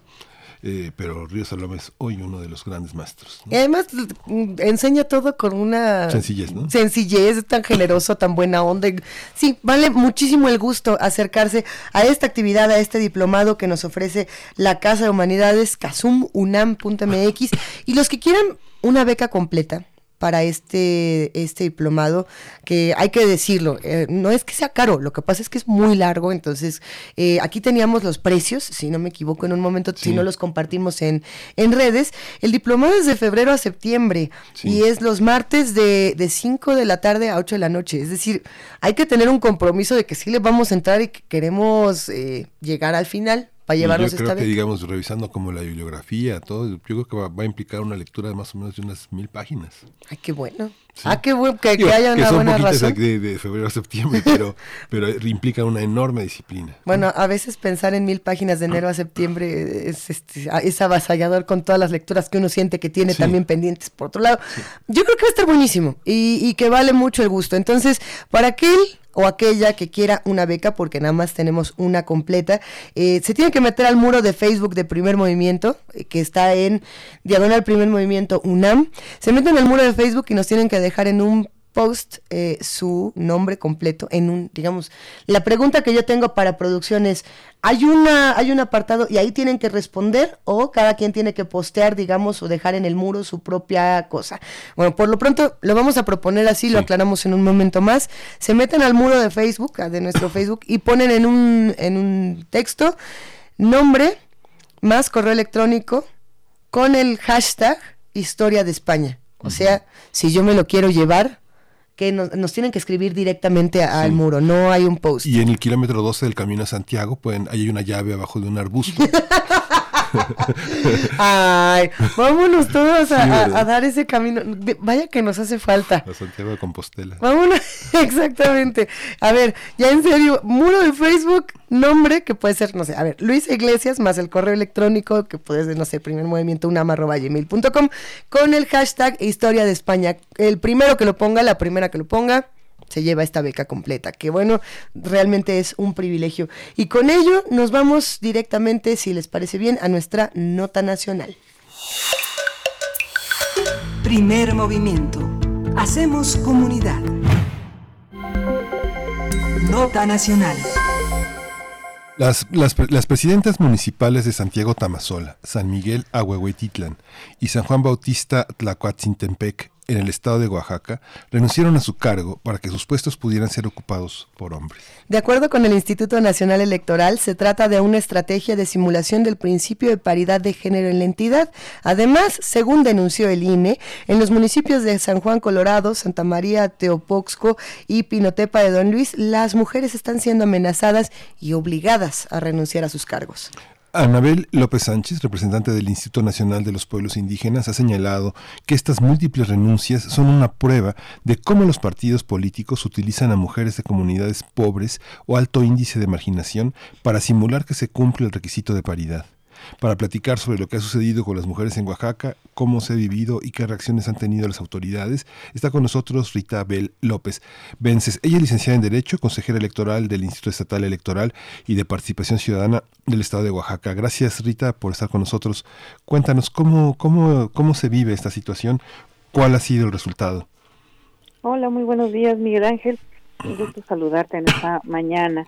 Pues mira, te platico que, bueno, pues se ha estado dando seguimiento a, estos casos que fueron denunciados y hasta ahora tenemos que de los cinco casos que, que acaban de señalar, eh, ya en tres de ellos, eh, Pinotepa, uno de ellos que era donde había amenazas, Teoposco, ya las autoridades, las mujeres autoridades, fueron acreditadas por la Secretaría General de Gobierno y están en constante comunicación con diferentes instancias donde van a estar dándole seguimiento a sus casos, pues para cualquier situación de violencia política que pudiera correr. Y eh, solo quedan dos casos en donde todavía eh, se, se mantienen en las renuncias las las presidentas municipales con la intención de que el síndico, hombre que, que continúe en la lista, pues sea el que asuma la presidencia municipal. No es la primera vez que tenemos una noticia como esta, Rita, un, evento como este. Eh, justamente hace algunos meses, cuando comenzaban las campañas, pues, ya, ya, ya una buena temporada, eh, el tema con los mushes, por ejemplo, también eh, ocurría, ¿no? Que decían, es que yo soy mushe para poder tener una candidatura de, digamos, con otro género para meterse en el tema de paridad, cuando no era por ahí. ahora sí que los tramposos están buscando herramientas para volverse más tramposos. Así es, todavía vemos que hay mucha resistencia al caso de los mushes. Incluso nosotros cuando estábamos todavía en el trabajo de los lineamientos de paridad y que estábamos haciendo otras estrategias para lograr que más mujeres accedieran a los cargos, veíamos dentro de las mesas de trabajo con partidos políticos estas resistencias a todavía este poner otras medidas que aseguraran estos espacios. Pero, pero ¿qué se puede, qué se puede hacer? ¿Qué, qué dijeron las autoridades? ¿Cómo, ¿Qué medidas se tienen que tomar? O, simplemente esto va a ocurrir y vamos a ver cómo ocurre y ahí termina la historia?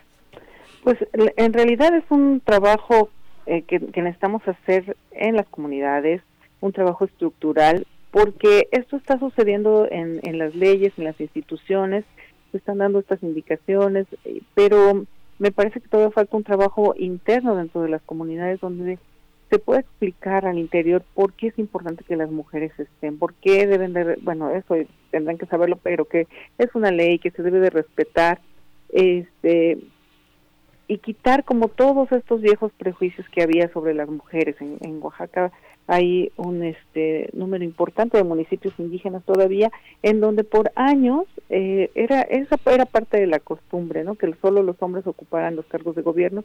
Y ahora hay como mucho enojo porque no se entiende por qué ahora las mujeres tienen que estar en estos cargos y lo ven como una imposición.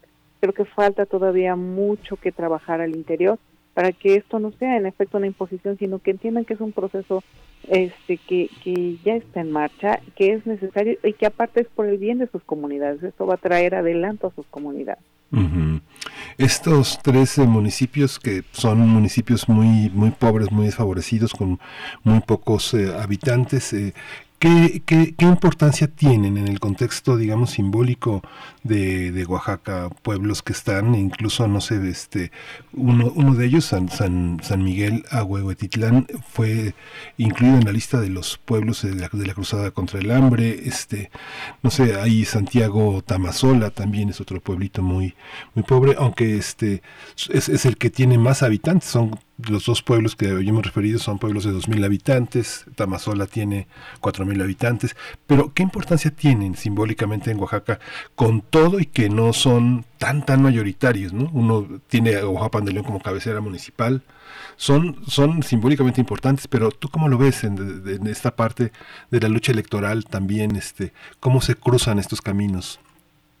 Pues, pues justo creo que este interés de, de un hombre por mantenerse en la presidencia, pues nos habla que hay recursos para distribuir, hay poder, hay decisiones políticas que no se quieren este perder. Y este y en efecto son municipios eh, pues que están eh, algo alejados de, de la ciudad de Oaxaca. Y quizá también por eso apostaban a que nadie se iba a enterar de lo que estaba sucediendo pero bueno, tienen su interés, su, su relevancia, es importante haber conocido lo que estaba sucediendo y como hasta ahora hemos estado viendo, pues han, han sido ya municipios que han estado eh, pues mencionándose mucho por esta situación y que bueno a raíz de estamos conociendo como muchas situaciones que viven al interior y porque es importante pues que se respeten los derechos ahí. Hay, hay una parte importante que tiene que ver también con, con, los medios de comunicación y con cómo se está leyendo esta noticia, Rita. Eh, decir, bueno, las mujeres, y no mencionarlas, no, no conocer sus nombres, no conocer sus propuestas, realmente solamente hablar de ellas por lo que ocurre, digamos, con los hombres que las rodean, ¿no? Los hombres las quieren quitar. ¿Cuáles hombres? Bueno, de ellos sí sabemos sus nombres, sabemos quiénes son, de ellas sabemos poco. Y esa es una responsabilidad que también está del lado de los que comunican. Eh, está, por ejemplo, Susana Alvarado, que es la primera presidenta municipal de Santa María Teopoxco. También está Saimi Pineda, que ella sí denunció violencia en, su momento eh, por parte de Víctor, Cruz Vázquez, ¿no? Eh, Lisbeth Victoria Huerta. Cuéntanos, ¿quiénes son estas mujeres? ¿Y por qué es tan pertinente seguirlas y no solamente mencionar, uy, hay mujeres y las quieren quitar, sino realmente saber qué quieren? Pues mira, muchas de ellas eh, nos han comentado que están ahí porque en efecto sí tenían un este capital político, tenían propuestas, son mujeres que trabajan dentro de su comunidad, que son conocidas porque están en los comités, porque están apoyando, este y, y que parte de eso pues también contribuyó para que pues ganaran este en sus comunidades. Están haciendo un trabajo importante.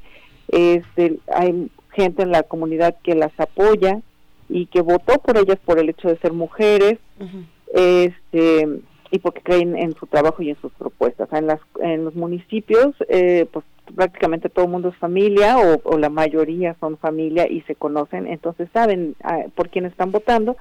Y, y pues todas ellas eh, de alguna forma pues han hecho trabajo eh, al interior de sus municipios y pues también hay apoyo por parte de, de sus propios habitantes que también están como extrañados de que se haya, sucedido esto, ¿no? Están generando también al interior de los municipios muchas confusiones de por qué se están haciendo estos cambios y bueno, y, en otros tantos como en San, Miguel Ahuehuetitlán, están en realidad eh, con una gran incertidumbre qué va a pasar con sus recursos si no lo acreditan, este, han hecho cambios eh, pues muy extraños al interior del municipio que tienen a la gente eh, pues ahí como en, varias dudas de qué va a pasar con su municipio.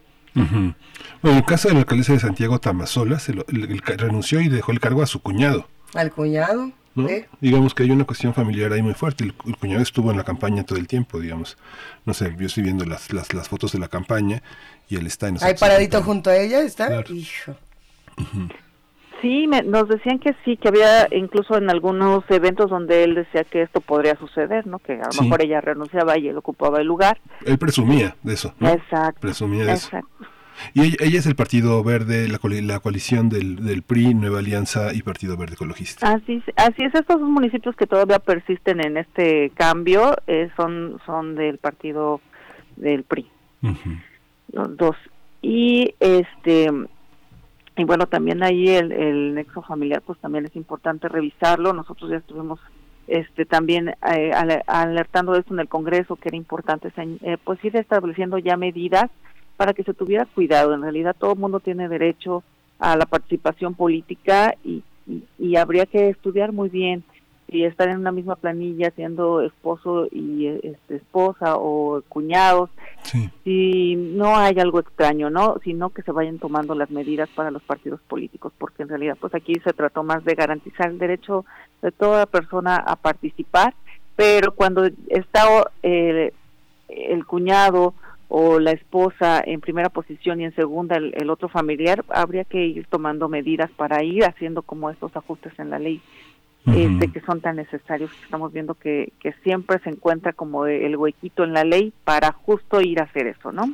Sí, y aspectos que son complejos que, lo, que es difícil verlos desde donde estamos nosotros, como el pueblo de San Juan Bautista, Tlacuatzintepec, que desde, los, desde hace 50 años son uno de los bastiones muy fuertes del movimiento de, evangelización evangélica que se llama Iglesia de Dios en México, que, que, que pues que llega hasta el, el Istmo y llega hasta Chiapas, que son movimientos muy fuertes religiosos que que han penetrado también la, parte política. El, el, Instituto Electoral tiene este, tiene una distancia frente a esto, tiene una posición frente a las comunidades religiosas eh, que están organizando también las votaciones en sus propios municipios? Pues no, eh, solamente cuando estamos en proceso electoral, eso sí está como muy cuidado, porque así lo dispone también este, la ley, pues que por ejemplo en las cuestiones religiosas con la política pues no deben de, mezclarse. Y bueno de ahí sí tuvimos algunas quejas pero no de estas comunidades. De repente en las distancias y la poca información que pueda llegar ahí puede ser pues un problema para que se activen mecanismos de seguimiento o de denuncia. Pero bueno sí hemos estado pendiente y si y sin campañas o en este en proceso electoral hubiera alguna de esta situación pues por supuesto que el instituto ahí sí, sí tiene competencia y sí este, lleva los procedimientos eh, correspondientes. Hay una, una pregunta interesante eh, de este lado, Rita B. López Vences, eh, licenciada en Derecho. Aquí tenemos, esta pregunta llama la atención y es, ¿cómo se vive la paridad de género dependiendo de cada partido? y compartimos, por supuesto, que es Lisbeth Victoria Huerta la primera que se va a encargar pues, pues se va a encargar de Nochistlán, que es una región en Oaxaca compleja, muy, muy difícil, sabemos todos lo que ha ocurrido ahí, y, bueno, ella, eh, Lisbeth Victoria Huerta, es de Morena, si no me equivoco. ¿Qué pasa por partido? ¿Cómo, cómo se ve? Pues mira, eh, en las mesas de trabajo que te comentaba cuando hacíamos los lineamientos para todavía hacer estos eh, ajustes eh, vimos resistencia por parte de todos los partidos en diferentes grados, pero en todos había todavía resistencia. Este falta falta todavía hacer un trabajo al interior de los partidos políticos e incluso apenas aprobamos el presupuesto. Y nuevamente fue esta recomendación a eh, ejecutar su recurso y el presupuesto que tienen destinado para liderazgo para que las mujeres pues puedan estar formadas eh, dentro de los partidos políticos porque este dinero a veces ni se ocupa para lo que es o ni siquiera se utiliza, ¿no? Eso es muy muy grave y bueno, fue un mensaje que dimos en, en el Consejo General el día que aprobamos el presupuesto. Y este y también eh, tenemos todavía muchos mucho que analizar del proceso electoral que concluyó porque también veíamos eh, este este ejercicio que hacían los partidos políticos de poner a, a, sus planillas eh, candidatas candidatos y estar haciendo acomodos todo el tiempo no la verdad hubo muchísimos movimientos, registraban, este, quitaban, volvían a poner y dentro de este análisis también descubrimos que incluso son más las mujeres a las que están moviendo constantemente de los registros. Este, se hicieron más de mil este, sustituciones y, eh, y el porcentaje nos indica que fueron más los casos de mujeres y esto también es un problema para las campañas, para sus recursos, porque durante todo este periodo que deberían ellas ya estar preparándose para las campañas y haciendo este pues buscando apoyo y todo, este con, con este subir y bajar de las candidaturas, pues también esto genera problemas. Y eso también fue algo que vimos eh, en todos los partidos, estos cambios constantes eh, eh, que también no, dan seguridad a las candidatas, ¿no? Sí, el caso también, no solamente, digamos, esta, esta cuestión familiar que, tienen especies, bueno, de como una especie de, de, una, una, cosa grupuscular que controla la, eh, los municipios, sino también al interior de los propios partidos llamó la atención esta renuncia de este de Regules, de esta eh, eh, alcaldesa de Morena, que renunció justamente, y también Delfina Regules Hernández, que era la tercera integrante de la fórmula ganadora, también renunció. O sea, se queda, se queda vacío ni suplente ni titular. O sea, en esa parte, ¿qué se hace? Diga, ¿se, se, revisan los conflictos al interior de los partidos o cómo actuar? ¿Van a designar este... Eh, ¿Van a hacer alguna fórmula para que tenga gobierno este, este municipio?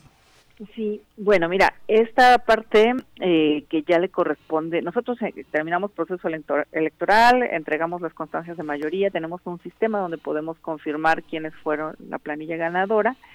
Y este y ahora ya a partir del primero de enero, después de tomar protesta, todos los cabildos tienen que ir a, acreditarse a la Secretaría General de Gobierno. Y ahí es donde donde eh, pues hemos estado viendo de manera coordinada pues que estas personas, si, si había un cambio, porque quien ganó tiene que llevar su constancia de mayoría y con esto se hace la acreditación, pero dado que esto fue un cambio que se hizo ya una vez tomada protesta en, este, por parte del cabildo y donde se hizo un, cambio, seguramente llevarían pues el acta que, que se levantó de esa eh, primera sesión que tuvo el cabildo la llevarían para acreditar. Entonces eh, fue parte como de una estrategia que, que tuvo ahí la CEGEGO de estar muy pendiente de estos cambios no porque estaban acreditando personas o porque pedían personas que no tuvieran su constancia de mayoría que se acreditaran otras y sobre todo en este caso que fueran hombres por mujeres y que pudieran detectarlos con esto entonces, ahí lo que eso es lo que señala la ley orgánica que en caso de que no bueno, primero que, que, estos cargos son irrenunciables, que solamente por una causa justificada que debe calificar el propio ayuntamiento, que sea una situación de verdad justificable, que no puedan ocupar el cargo, entonces ahí tomarán una decisión al interior del ayuntamiento y el Congreso debe conocer de estas situaciones, ¿no? O sea, de lo que determinara de todos modos el ayuntamiento, eh, el Congreso tendrá que decidir si la decisión que tomaron estuvo bien o alguna otra opción, a lo mejor por no se podrá decir, bueno, pues que vayan a elecciones otra vez y nombren a otra persona, no no lo sé. Ahí este la ley eh, orgánica municipal eh, solamente dice que el que el Congreso tiene que conocer y tiene que coadyuvar pues para resolver esta situación eh, que no tengan autoridades, ¿no? Se quedan muchas preguntas pendientes para el día de hoy, Rita, por supuesto, pero bueno, ¿con qué nos podemos quedar hasta ahora, hasta, hasta el día de hoy? En alguna ocasión anterior, eh, hablando justamente de este tema, nos preguntábamos lo mismo, si, si lo único que va a pasar es que nos vamos a quedar a ver cómo esto vuelve a ocurrir, como cada elección, eh, mujeres que están buscando un lugar, una sociedad que busca que estas mujeres tengan un lugar y de pronto los políticos nos dicen, ay, bueno, pues era nada más para el cuñado, era nada más para el esposo, o para el amigo o amenazamos a esta mujer, a esta otra, esta política, etcétera. Eh, otras voces nos han dicho en este mismo espacio que es importante el simple hecho de que esto se haya vuelto visible, que estas prácticas antes simplemente ocurrían y ni siquiera las veíamos, que por lo menos ahora ya están sobre la mesa. ¿Tú qué opinas y con qué nos podemos quedar de todo esto? Es correcto, yo creo que es, importante mencionarlo. Eh, esto probablemente estaba sucediendo desde hace muchos años y bueno, el que ahora eh, haya ya la denuncia que se haga público, me parece que también es un avance, aunque no es todo lo que se tiene que hacer. Eh, la Secretaría General de Gobierno, como les decía, ya accionó, no, no dio las acreditaciones este, y el día de ayer estuvimos en el Congreso porque se presentó ya por parte de la sociedad civil una propuesta de reforma a la ley orgánica municipal donde ya se obligue a que sean las sustituciones sean del mismo género. Y escuchamos a, muchas diputadas y diputados que estuvieron en esta recepción de esta propuesta en el que eh, pues señalaban que en efecto que van a atender que esta situación no se va a quedar así y ahora esta situación pues está en la cancha de ellos y estaremos esperando pues que todo lo que escuchamos ayer pues sea efectivo y que en efecto eh, sean mujeres las que ocupen estos cargos por los que estuvieron renunciando. Te agradecemos muchísimo, Rita B. López Vences, licenciada en Derecho, consejera electoral del Instituto Estatal Electoral y de Participación Ciudadana del Estado de Oaxaca. Va un gran abrazo para ti. Muchísimas gracias Luisa y Miguel, que tengan muy buen día, un saludo a todo el auditorio. Y hay que decir Luisa que Oaxaca ocupó el segundo lugar en asesinatos hasta el primero de julio con 27, Guerrero con 32 y Puebla con 15. Ve nada más. Sí, candidatos, precandidatos y cerca de 180. Hay un, hay un informe que se hizo para cerrar el, al, al, primero de julio. ¿Qué informe es para compartirlo? Lo, podemos subir a estas redes. Etelket, informe sobre la violencia 2018, este, organizado por Etelket, una organización de encuestador. Pues mira, con eso nos quedamos, con eso cerramos esta participación, haciendo la invitación a que nos escriban, a que nos llamen, estamos en arroba P Movimiento, en Diagonal Primer Movimiento UNAM y en el teléfono 55 36 43 39. seguimos por acá y vamos a escuchar música para todos los que están haciendo comunidad con nosotros, que ahora andan muy callados, pero bueno, de todas formas nosotros los queremos y los abrazamos. Vamos a escuchar de Jara Noda, Federer.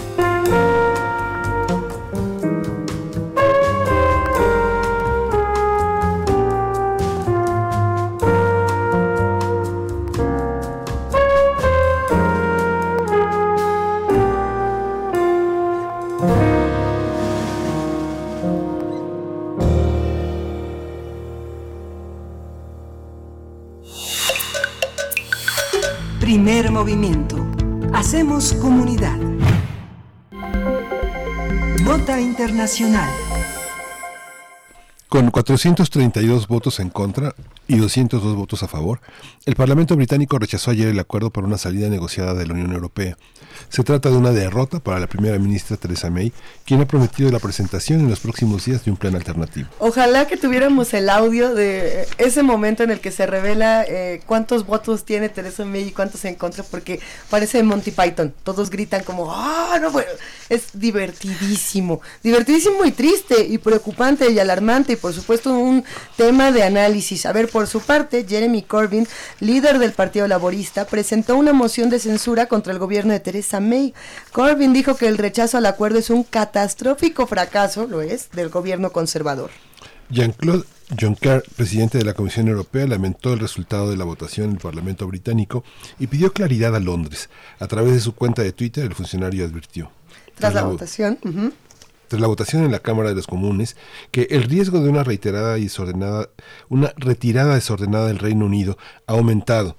La salida del Reino Unido de la Unión Europea está prevista para el próximo 29 de marzo. Hay que hacer un análisis de lo sucedido en la reunión parlamentaria en Gran Bretaña, qué se acordó, cómo queda Teresa May y cuál ha sido la reacción de la Unión Europea que anda diciendo pues organícense. A ver, para ello nos acompaña y nos da muchísimo gusto que esté nuevamente aquí en esta cabina Alma Rosa Amador Iglesias, licenciada en Relaciones Internacionales y maestra en Estudios Internacionales por la UNAM. Como ustedes saben, ella es profesora del Centro de Relaciones Internacionales de la Facultad de Ciencias Políticas y Sociales de nuestra universidad y es responsable de edición de la revista de Relaciones Internacionales de la misma. Qué gusto que nos acompañes el día de hoy, Alma, y, qué tema. Muchas gracias. Buenos días, Luisa, Miguel Ángel. Sí, me, me encanta estar de nueva cuenta con ustedes. Eh, no me encanta tanto la, motivación para discutir estas cosas, pero a mí siempre me, gusta acompañarles acá. Ah, estábamos haciendo el chiste fuera del aire de en la escala del 1 al 432, ¿qué tan mal le fue a Teresa May? Cuéntanos qué tan mal le fue, qué se votó y por qué estamos donde estamos el día de hoy. Le ha ido muy mal y más que pensar en Teresa May como este personaje político que está dando la cara, que está enfrentando y tratando de resolver el tiradero que dejaron otros. Eh, creo que eh, pues es una situación muy crítica para el proceso de integración europeo en general. ¿no?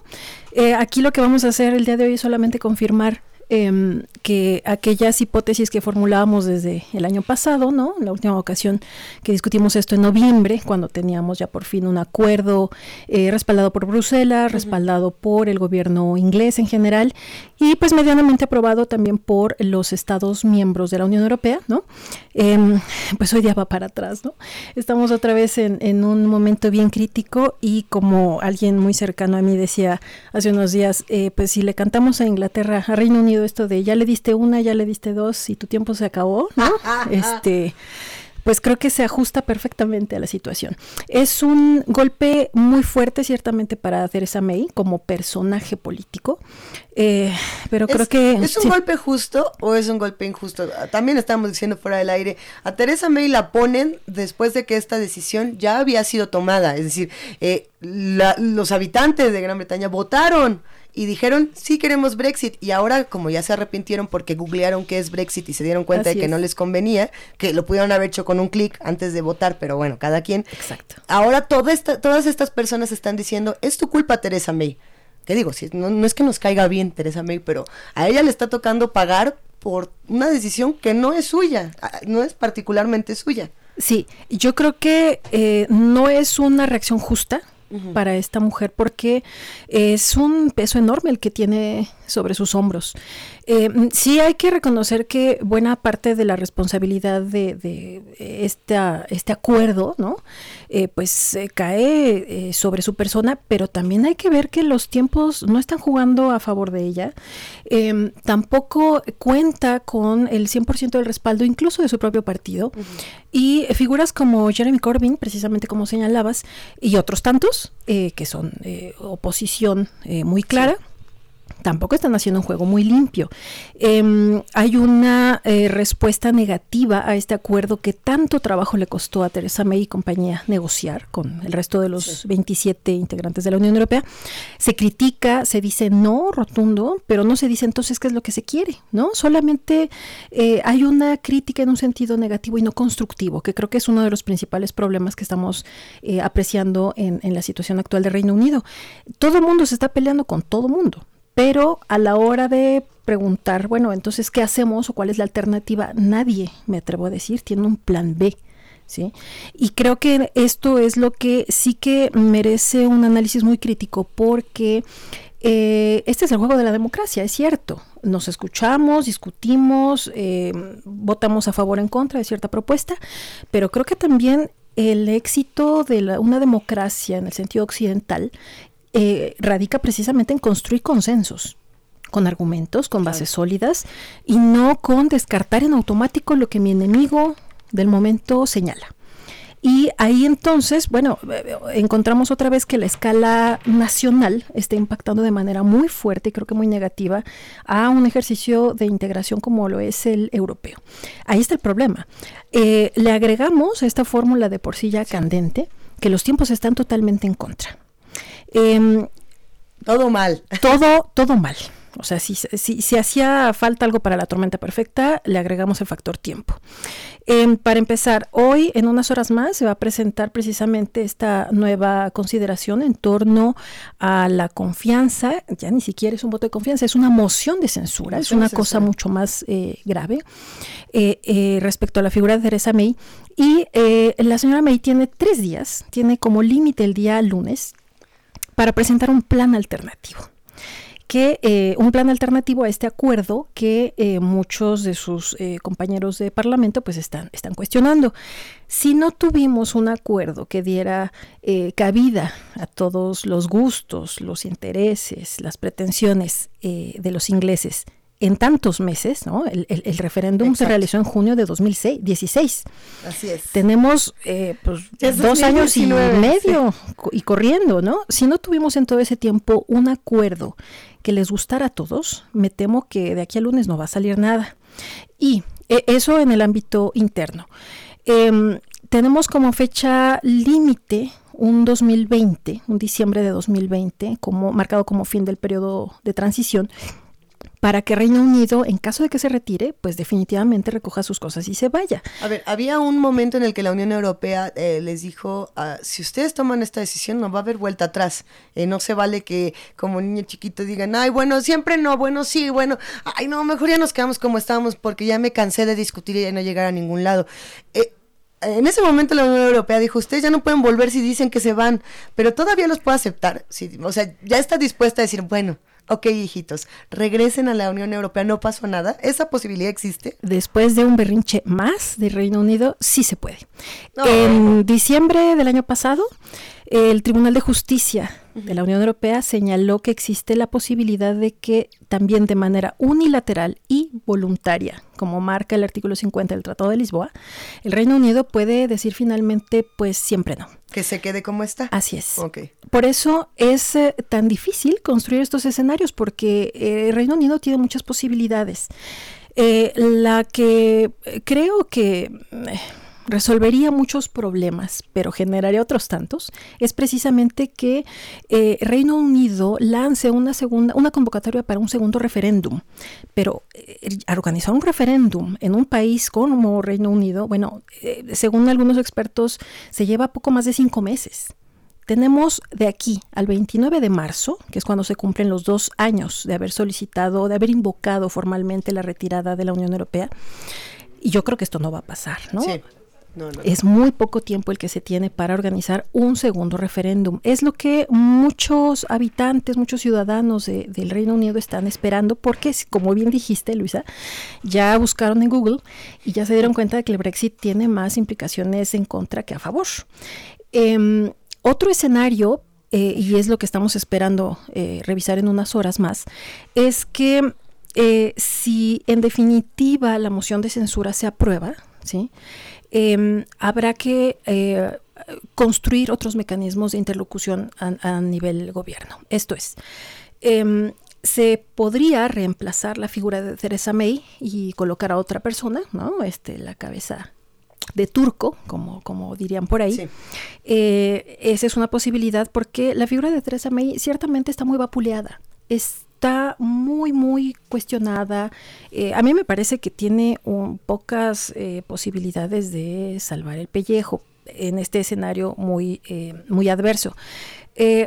Un tercer escenario tiene que ver con la convocatoria a elecciones generales.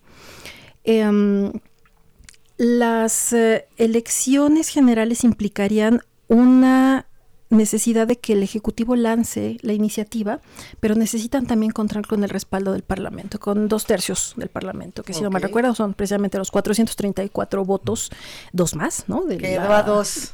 De, la negativa del día de ayer. Eh, y esto, eh, pues también haría más complejo el asunto, insisto. Marzo está a la vuelta, 29 de marzo está a dos. ¿no? Entonces, em, yo creo que eh, ajustándonos a esta vieja divisa de más vale un mal arreglo que un buen pleito, yo creo que los ingleses en serio eh, deberían hacer este ejercicio de reconsideración de lo que significa ese acuerdo que eh, Teresa May logró el año pasado y que está ya respaldado por la Unión Europea y los Estados miembros. Em, es un escenario muy adverso. Em, y creo que eh, ciertamente pues es otra faceta más de estos berrinches que los ingleses hacen y que están, han estado haciendo desde hace eh, los 46 años que llevan dentro del, de la Unión Europea, ¿no? Pero sí, como señalas, sí existe la posibilidad de que de última hora los ingleses digan, perdón, ya no me quiero salir, eh, quiero volver a jugar. ¿Y, ¿Y bajo qué reglas, qué nuevas reglas tendrían que seguir para poderse quedar en el lugar en el que están, porque todo apunta a que se van a quedar.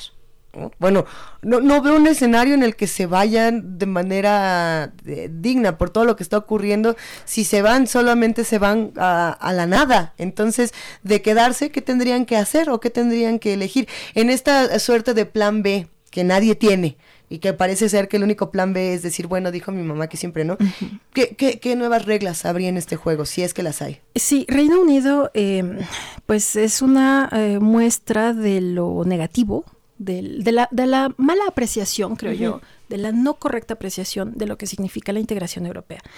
Se ven los costos, se sacan cuentas de los impuestos extra que hay que pagar, de las concesiones en soberanía que se tienen que hacer, eh, pero creo que se pierde de vista todo lo que ofrece la experiencia de integración europea, que para empezar eh, comienza precisamente con una posibilidad de movilidad mucho más amplia, de conocer al otro, de tener un papel a nivel internacional mucho más reforzado eh, y sobre todo que está considerada como una de las prioridades desde el inicio de la experiencia de integración europea, el no caer en conflictos bélicos o sea, eh, son muchas las, las, eh, posibilidades que ofrece la integración europea.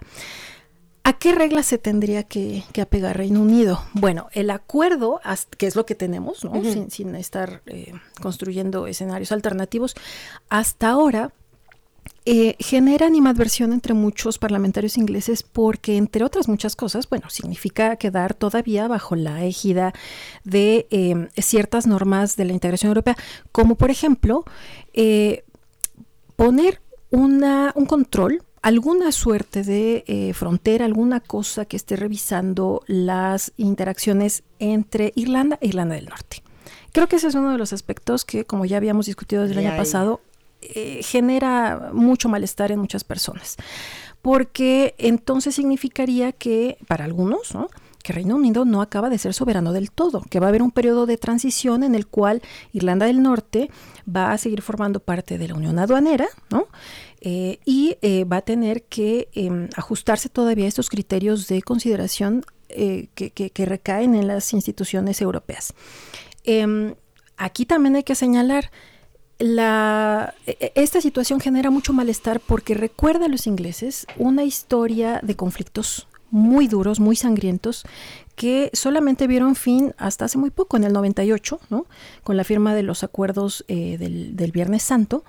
eh, se da fin a un conflicto entre Irlanda e Irlanda del Norte que no solamente implicaba cuestiones em, de organización interna, sino también había un trasfondo religioso. Entonces, otra vez, la integración europea lo que ofrece, entre otras muchas cosas, es conocer al otro, ponerse en los zapatos de el de enfrente, reconocer la diversidad, reconocer las posibilidades de enriquecimiento a través de esta complementación, este, este ejercicio de complementariedad entre los diversos. Y em, para los ingleses que tienen una historia de mucho cuestionamiento a este ejercicio soberano de compartir, de delegar ciertas responsabilidades en instituciones supranacionales como las de la Unión Europea, cuesta mucho.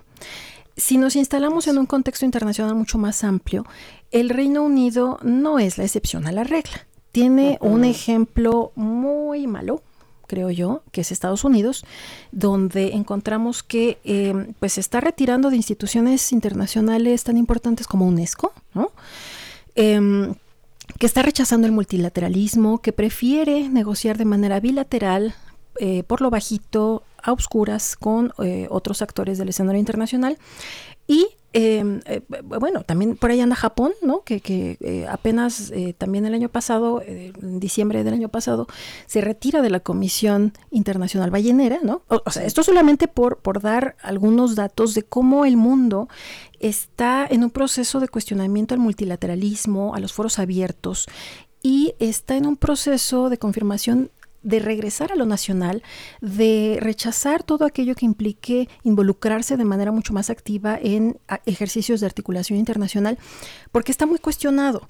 Creo que está mal entendido. El ejercicio de la globalización, este estos mecanismos de participación eh, a nivel internacional, estos ejercicios de integración, sí que demandan mucha responsabilidad pero también ofrecen muchas posibilidades. Entonces, eh, creo que eh, sí, como tú señalas, lo más sencillo para todos sería que Reino Unido reconsiderara y se quedara en la Unión Europea, pero creo que también el desgaste político a nivel interno es mucho. Y habría que ver entonces, que creo que es para lo que se están cuidando los parlamentarios ingleses, cómo les irían las siguientes elecciones generales, ya sea las que se convoquen en breve, en unos días, unas semanas, o en eh, un par de años más, que es cuando toca oficialmente eh, celebrar estas elecciones. Creo que se está tratando de salvaguardar el botín político inmediato y se está dejando de pensar en un futuro que es benéfico para todos, o debería serlo. Ay, ay, está fuertísimo todo lo que comentamos el día de hoy. Eh, ¿Cómo cerramos? Porque además se viene un poco eh, el tiempo encima, Alma Rosa. ¿Con qué podríamos terminar? Eh, posibilidades buenas, posibilidades malas, a quienes observar. Teresa May no es la diabla mayor, o sí lo es. ¿Cómo, podemos finalizar el día de hoy y estar atentos a lo que sigue? no creo que Teresa May sea la más, la más mala. Creo que se sacó este, pues la rifa del, del tigre, ¿no? Eh, yo quiero ver el desempeño en unas horas más de Jeremy Corbyn, porque este señor es eh, mm, muy eh, carismático, es tiene un discurso muy incendiario. Me parece que le ha convenido todo lo que ha pasado. Jeremy Corbyn es el que está ganando todo en, en, esta pelea del Brexit. Sí, pero ahora entonces la pelota está de su lado, porque es él el que tiene que promover precisamente en tanto líder de la oposición esta moción de censura, pero también brindar alternativas, ¿no?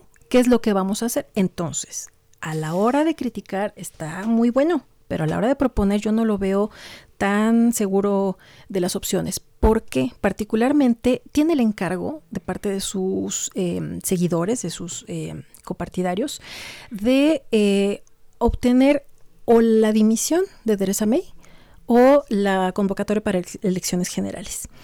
Pero él personalmente es un euroescéptico históricamente. Entonces, si se convocara a cualquiera de estas opciones, sigue estando presente en la población, en, la ciudadanía de, Reino Unido, la posibilidad de quedarse en la Unión Europea. Ya se lo pensaron, ya revisaron, ya se documentaron, ya vieron cuánto les costaría en todos los sentidos, pero particularmente en el bolsillo y en la provisión de ciertos eh, bienes, retirarse de la Unión Europea. Entonces, yo quiero verlo, este, en unas horas más, porque eh, quiero, quiero ver qué es lo que propone. Tiene ahora un peso enorme sobre sí mismo, porque ya que se dedicó a descartar y hacer que otros descarten a Teresa May, bueno, escuchamos entonces la propuesta, ¿no? Eh, eh, yo creo que habría que ponerle atención a él. Em, la pelota está en territorio inglés. La Comisión Europea ya dijo, oye, considéralo de verdad, porque ya no podemos más, ya no hay posibilidades de cederte más cosas. Y em, pues está también esta eh, situación de ponerle atención a lo que se está haciendo llegar como mensaje a los ciudadanos europeos. ¿Qué significa Europa? no es nada más pagar más impuestos, sino es, es algo mucho más allá. ¿no? Creo que a, eso deberíamos ponerle eh, atención y sobre todo no perder de vista que esta solamente es la punta de lanza de este deterioro del ejercicio del el multilateralismo en el siglo XXI. Creo que eso es lo que debería preocuparnos porque ahora mismo es Reino Unido el que ocupa los reflectores, pero estamos en una dinámica en la cual otros actores eh, pequeños, medianos eh, y grandotes están cuestionando sentarse a la mesa de negociaciones y creo que eso sí es grave. Qué problema, pero bueno, qué gran conversación acabamos de tener el día de hoy. Muchísimas gracias, Alma Rosa, Amador Iglesias. Ahora sí que a ver si sí es cierto, Jeremy Corbyn. Vamos a ver si sí es cierto. Un placer. Gracias, Alma. Gracias, buen día. Pues con esto nos quedamos para esta segunda hora y para pasar a la tercera nos vamos con música, Miguel Ángel. ¿O no nos vamos todavía con musiquita? Nos quedamos nosotros por aquí tres minutitos más. Bueno, pues invitamos, por supuesto, a que hagan comunidad con nosotros todos a través de arroba P Movimiento, de Diagonal Primer Movimiento UNAM y del teléfono 55 36 43 39. pues me parece que es complejísimo este tema del Brexit y también de decir, bueno, voy a tomar una decisión de ese tamaño, afectando no solamente a, los habitantes eh, de Reino Unido, sino de alrededor, y luego digo que no, a ver si sí es cierto. Es que es, difícil, Miguel Ángel. Sí, y, bueno, le, antes de irnos a la tercera hora del primer movimiento, les recordamos Van der Brecht. Bandersnatch. Bandersnatch. Ay, sí, cómo no. Ya, ya, ahí voy otra vez, ¿verdad? Ya, ya va Luisa otra vez. En Netflix pueden encontrar la película Bandersnatch. La vamos a estar platicando en un par de días. El, el viernes dentro de nuestro cineclub que además es un programa que lo vamos a estar dedicando mucho al cine, al cine de diferentes espacios, pero bueno, en la parte de Cine Club vamos a hablar de las muchas posibilidades que tiene una película que curiosamente también es inglesa, es Bandersnatch del, de la colección de Black Mirror, que además si quieren ahora sí que mezclarse un poco con todo este tema del Brexit, de la política, eh, me atrevería a decir sobre todo londinense, en este caso muy particular. Vean los primeros episodios de Black Mirror. Hay uno en particular que ni siquiera lo quiero contar porque me parece un poco grotesco para las 8 de la mañana con 58 minutos, pero habla justamente de que hasta dónde un primer ministro tiene que llegar para eh, mantener la estabilidad en una, en una región del mundo, ¿no? Que hasta donde se entiende más o menos es algunos dirán que es utópico, otros dirían que es distópico, pero bueno, es, estamos hablando de Londres y estamos hablando de algo espeluznante. Creo que es el primer capítulo de Black Mirror. Todavía sigue aquí Alma Rosa y hizo cara de que sí, de que es horrible, así que no les vamos a decir. Y es que es una insularidad expansiva, tremendamente expansiva y voraz, ¿no? Hijo. inglesa, ¿no? Pues, pero la cosa es hasta dónde, hasta dónde los que están alrededor también permiten que estas cosas pasen. Eh, es decir, eh, cuando ocurre lo de Cataluña y España, ¿cómo los, los, integrantes, digamos, alrededor de, toda esta región se activan o no para integrarse a las discusiones? Aquí parece que es como, yo soy Teresa May y, y yo hago, pero en realidad yo no hice, pero bueno, ya quién sabe qué pasó y todos votamos, pero nadie sabía por qué votaba. Y con eso nos vamos a una pausa y regresamos a la tercera hora de primer movimiento. Queremos escucharte. Llámanos al 55 36 43 39 y al 55 36 89 89. Primer movimiento. Hacemos comunidad.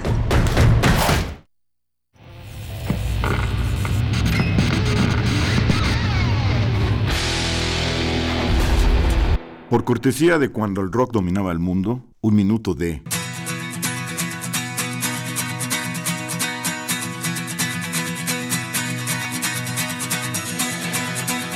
The Who, Pinball Wizard, 1969.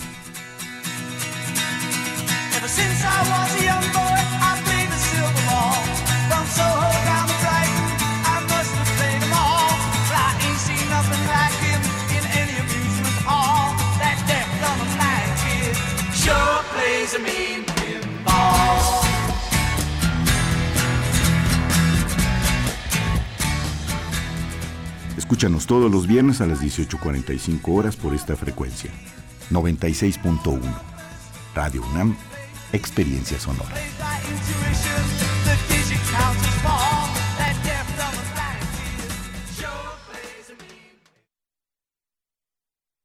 Dos, tres, ¡oh! Es imposible detener el tiempo, pero cuando amas algo de verdad, nada te detiene. Haces lo necesario para mantenerlo vigente. Yo amo a mi país y por eso hoy renové mi credencial para votar. Si tu credencial para votar tiene un 18 en la parte de atrás o la vigencia que está al frente dice 2018, tienes que renovarla porque a partir del próximo primero de enero ya no será vigente. Porque mi país me importa, voy a seguir siendo parte de las decisiones importantes de México. INE. Hubo un tiempo en el que todas las artes interactuaron sobre los escenarios para crear el más sublime de los espectáculos. Radio UNAM te invita a expandir tu panorama musical en el curso Templo en el Oído, una historia cultural a través de seis obras maestras de la ópera: L'Orfeo, Electra, Tristán e Isolda, La Damation de Faust, Tosca y Falstaff. Imparte Otto Cázares. Todos los sábados, del 2 de febrero al 9 de marzo, de las 10.30 a las 14 horas, en la sala Julián Carrillo de Radio UNAM. Adolfo Prieto 133, Colonia del Valle, cerca del Metrobús Amores.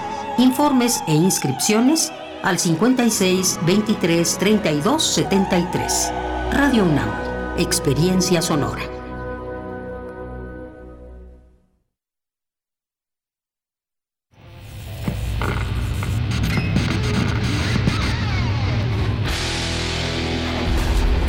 Por cortesía de Cuando el rock dominaba el mundo, un minuto de... Eric Clapton, Cocaine, 1980.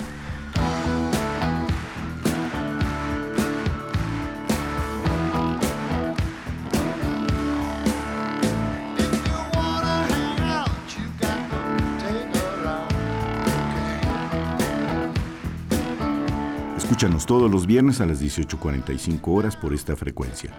96.1. Radio UNAM, Experiencia Sonora.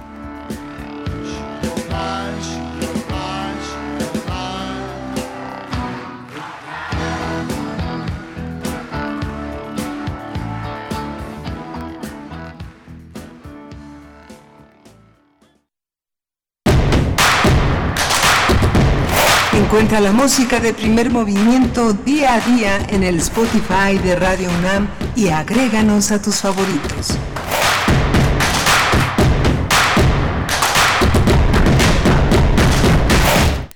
Son las 9 de la mañana con 4 minutos y esta es la tercera hora de primer movimiento. Miguel Ángel Quemain, aquí leyendo algunos comentarios de los que hacen comunidad con nosotros. ¿Qué dicen?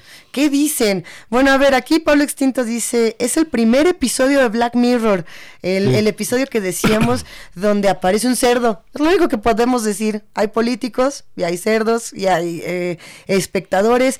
Y, y bueno, antes de irse de la cabina de, de primer movimiento nos decía Alma Rosa Amador Iglesias, con quien estuvimos hablando del tema del Brexit y de todas las posibilidades que se encuentran o de las no posibilidades. Eh, nos decía, sí, es que a veces pareciera, como en Black Mirror, que lo único que le falta a Teresa May es un cerdo. Eh, y los que han visto esta serie entenderán esta dolorosa referencia. Los que no la hayan visto, acérquense a ella porque es muy distinto verla eh, ahora que está pasando todo este proceso de Brexit, no Brexit y de distintas controversias del lado del Reino Unido. Eh, pero bueno, pues ahí está. También están por aquí Jorge Carrasco que dice muchas gracias por la entrevista sobre el Brexit. Nos han dado un gran panorama para acercarnos a lo que está pasando en Reino Unido y lo que falta. Estemos atentos a la conferencia del día de hoy a la, a la una de la tarde. Está entre 12 y 1, estábamos buscando este horario. Vamos a estar atentos desde mediodía para seguir qué ocurre con el Brexit. También le mandamos un abrazote a Diogenito que dice, también presente pero trabajoso. A ver, dice, abrazo a todo, a todo, hijo, esto está, a todo el Apache era de, era do equipo y a toda la familia. Está bien raro este mensaje, Diogenito. A ver, bueno, le mandamos un abrazote a Maranta Arcadia, también abrazamos a Edel Jiménez que dice, eh, sí, nos mandó unos iconos de un cerdito. Se me hace que Edel también ya vio el capítulo de, Black Mirror por acá. A Miguel Ángel Gemirán, eh, a todos los que nos han escrito, a Lucía Cronopio le mandamos un abrazote que nos manda saludos, a Refrancito que anda en sus filas de trámites, también lo abrazamos. Andrea González que dice que está escuchando atenta y que por eso, que no está callada, que está, que está lista para la acción. Bueno, a todos los que nos escriben, muchísimas gracias. Nosotros seguimos de este lado y agradecemos mucho que, que nos manden un apapacho un tuitazo, un algo, Miguel Ángel. Sí, sí, pues, es, ah, lo hacemos para ustedes, hay que ser una, una, una interlocución permanente de todo lo que está sucediendo, es una, una realidad muy viva, casi, casi este, desollada, como... Ah, como, si como Chitotepec. Sí, como Chitotepec. Hijo, bueno, venga, vamos a, vamos a la poesía necesaria y seguimos hablando del oficio radiofónico.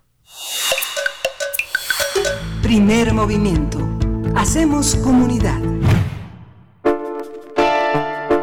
Es hora de poesía necesaria.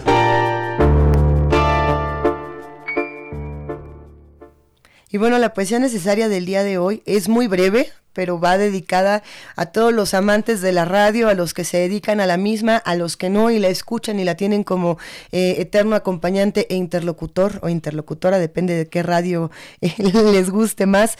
Eh, está dedicado también a Bertolt Brecht, este dramaturgo y poeta alemán que no solamente tenía una propuesta muy interesante en teatro, tú lo sabes de manera maravillosa, Miguel Ángel, él también tenía una propuesta muy interesante de radio él tenía toda una teoría radiofónica que hay que recordar de vez en cuando. Él decía, a ver, eh, la radio como tal no es un aparato de distribución, decía, la radio es un aparato de comunicación y partiendo de ello, eh, lo que, lo que la radio busca, según Bertolt Brecht y según muchos de nosotros, es la interlocución y la transformación a través de, la palabra. No es nada más yo vengo y les cuento cosas, sino yo los, yo los escucho y yo eh, soy un interlocutor, así como usted que me escuche es un interlocutor, etcétera, etcétera.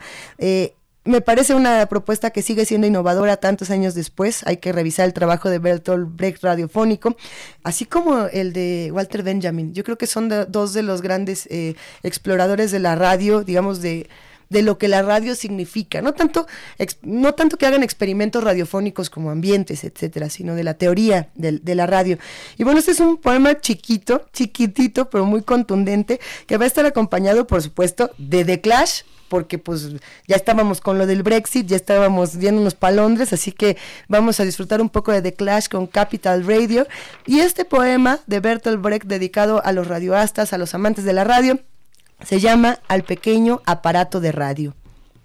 Cajita con la que cargué cuidadosamente en mi huida, de casa al barco y de barco al tren, para que sus lámparas tampoco se rompiesen y mis enemigos no dejaran de hablarme en la cabecera de la cama y con gran dolor mío de sus victorias y mis penalidades, cerrando la noche y empezando la madrugada, prométeme no enmudecer nunca de repente.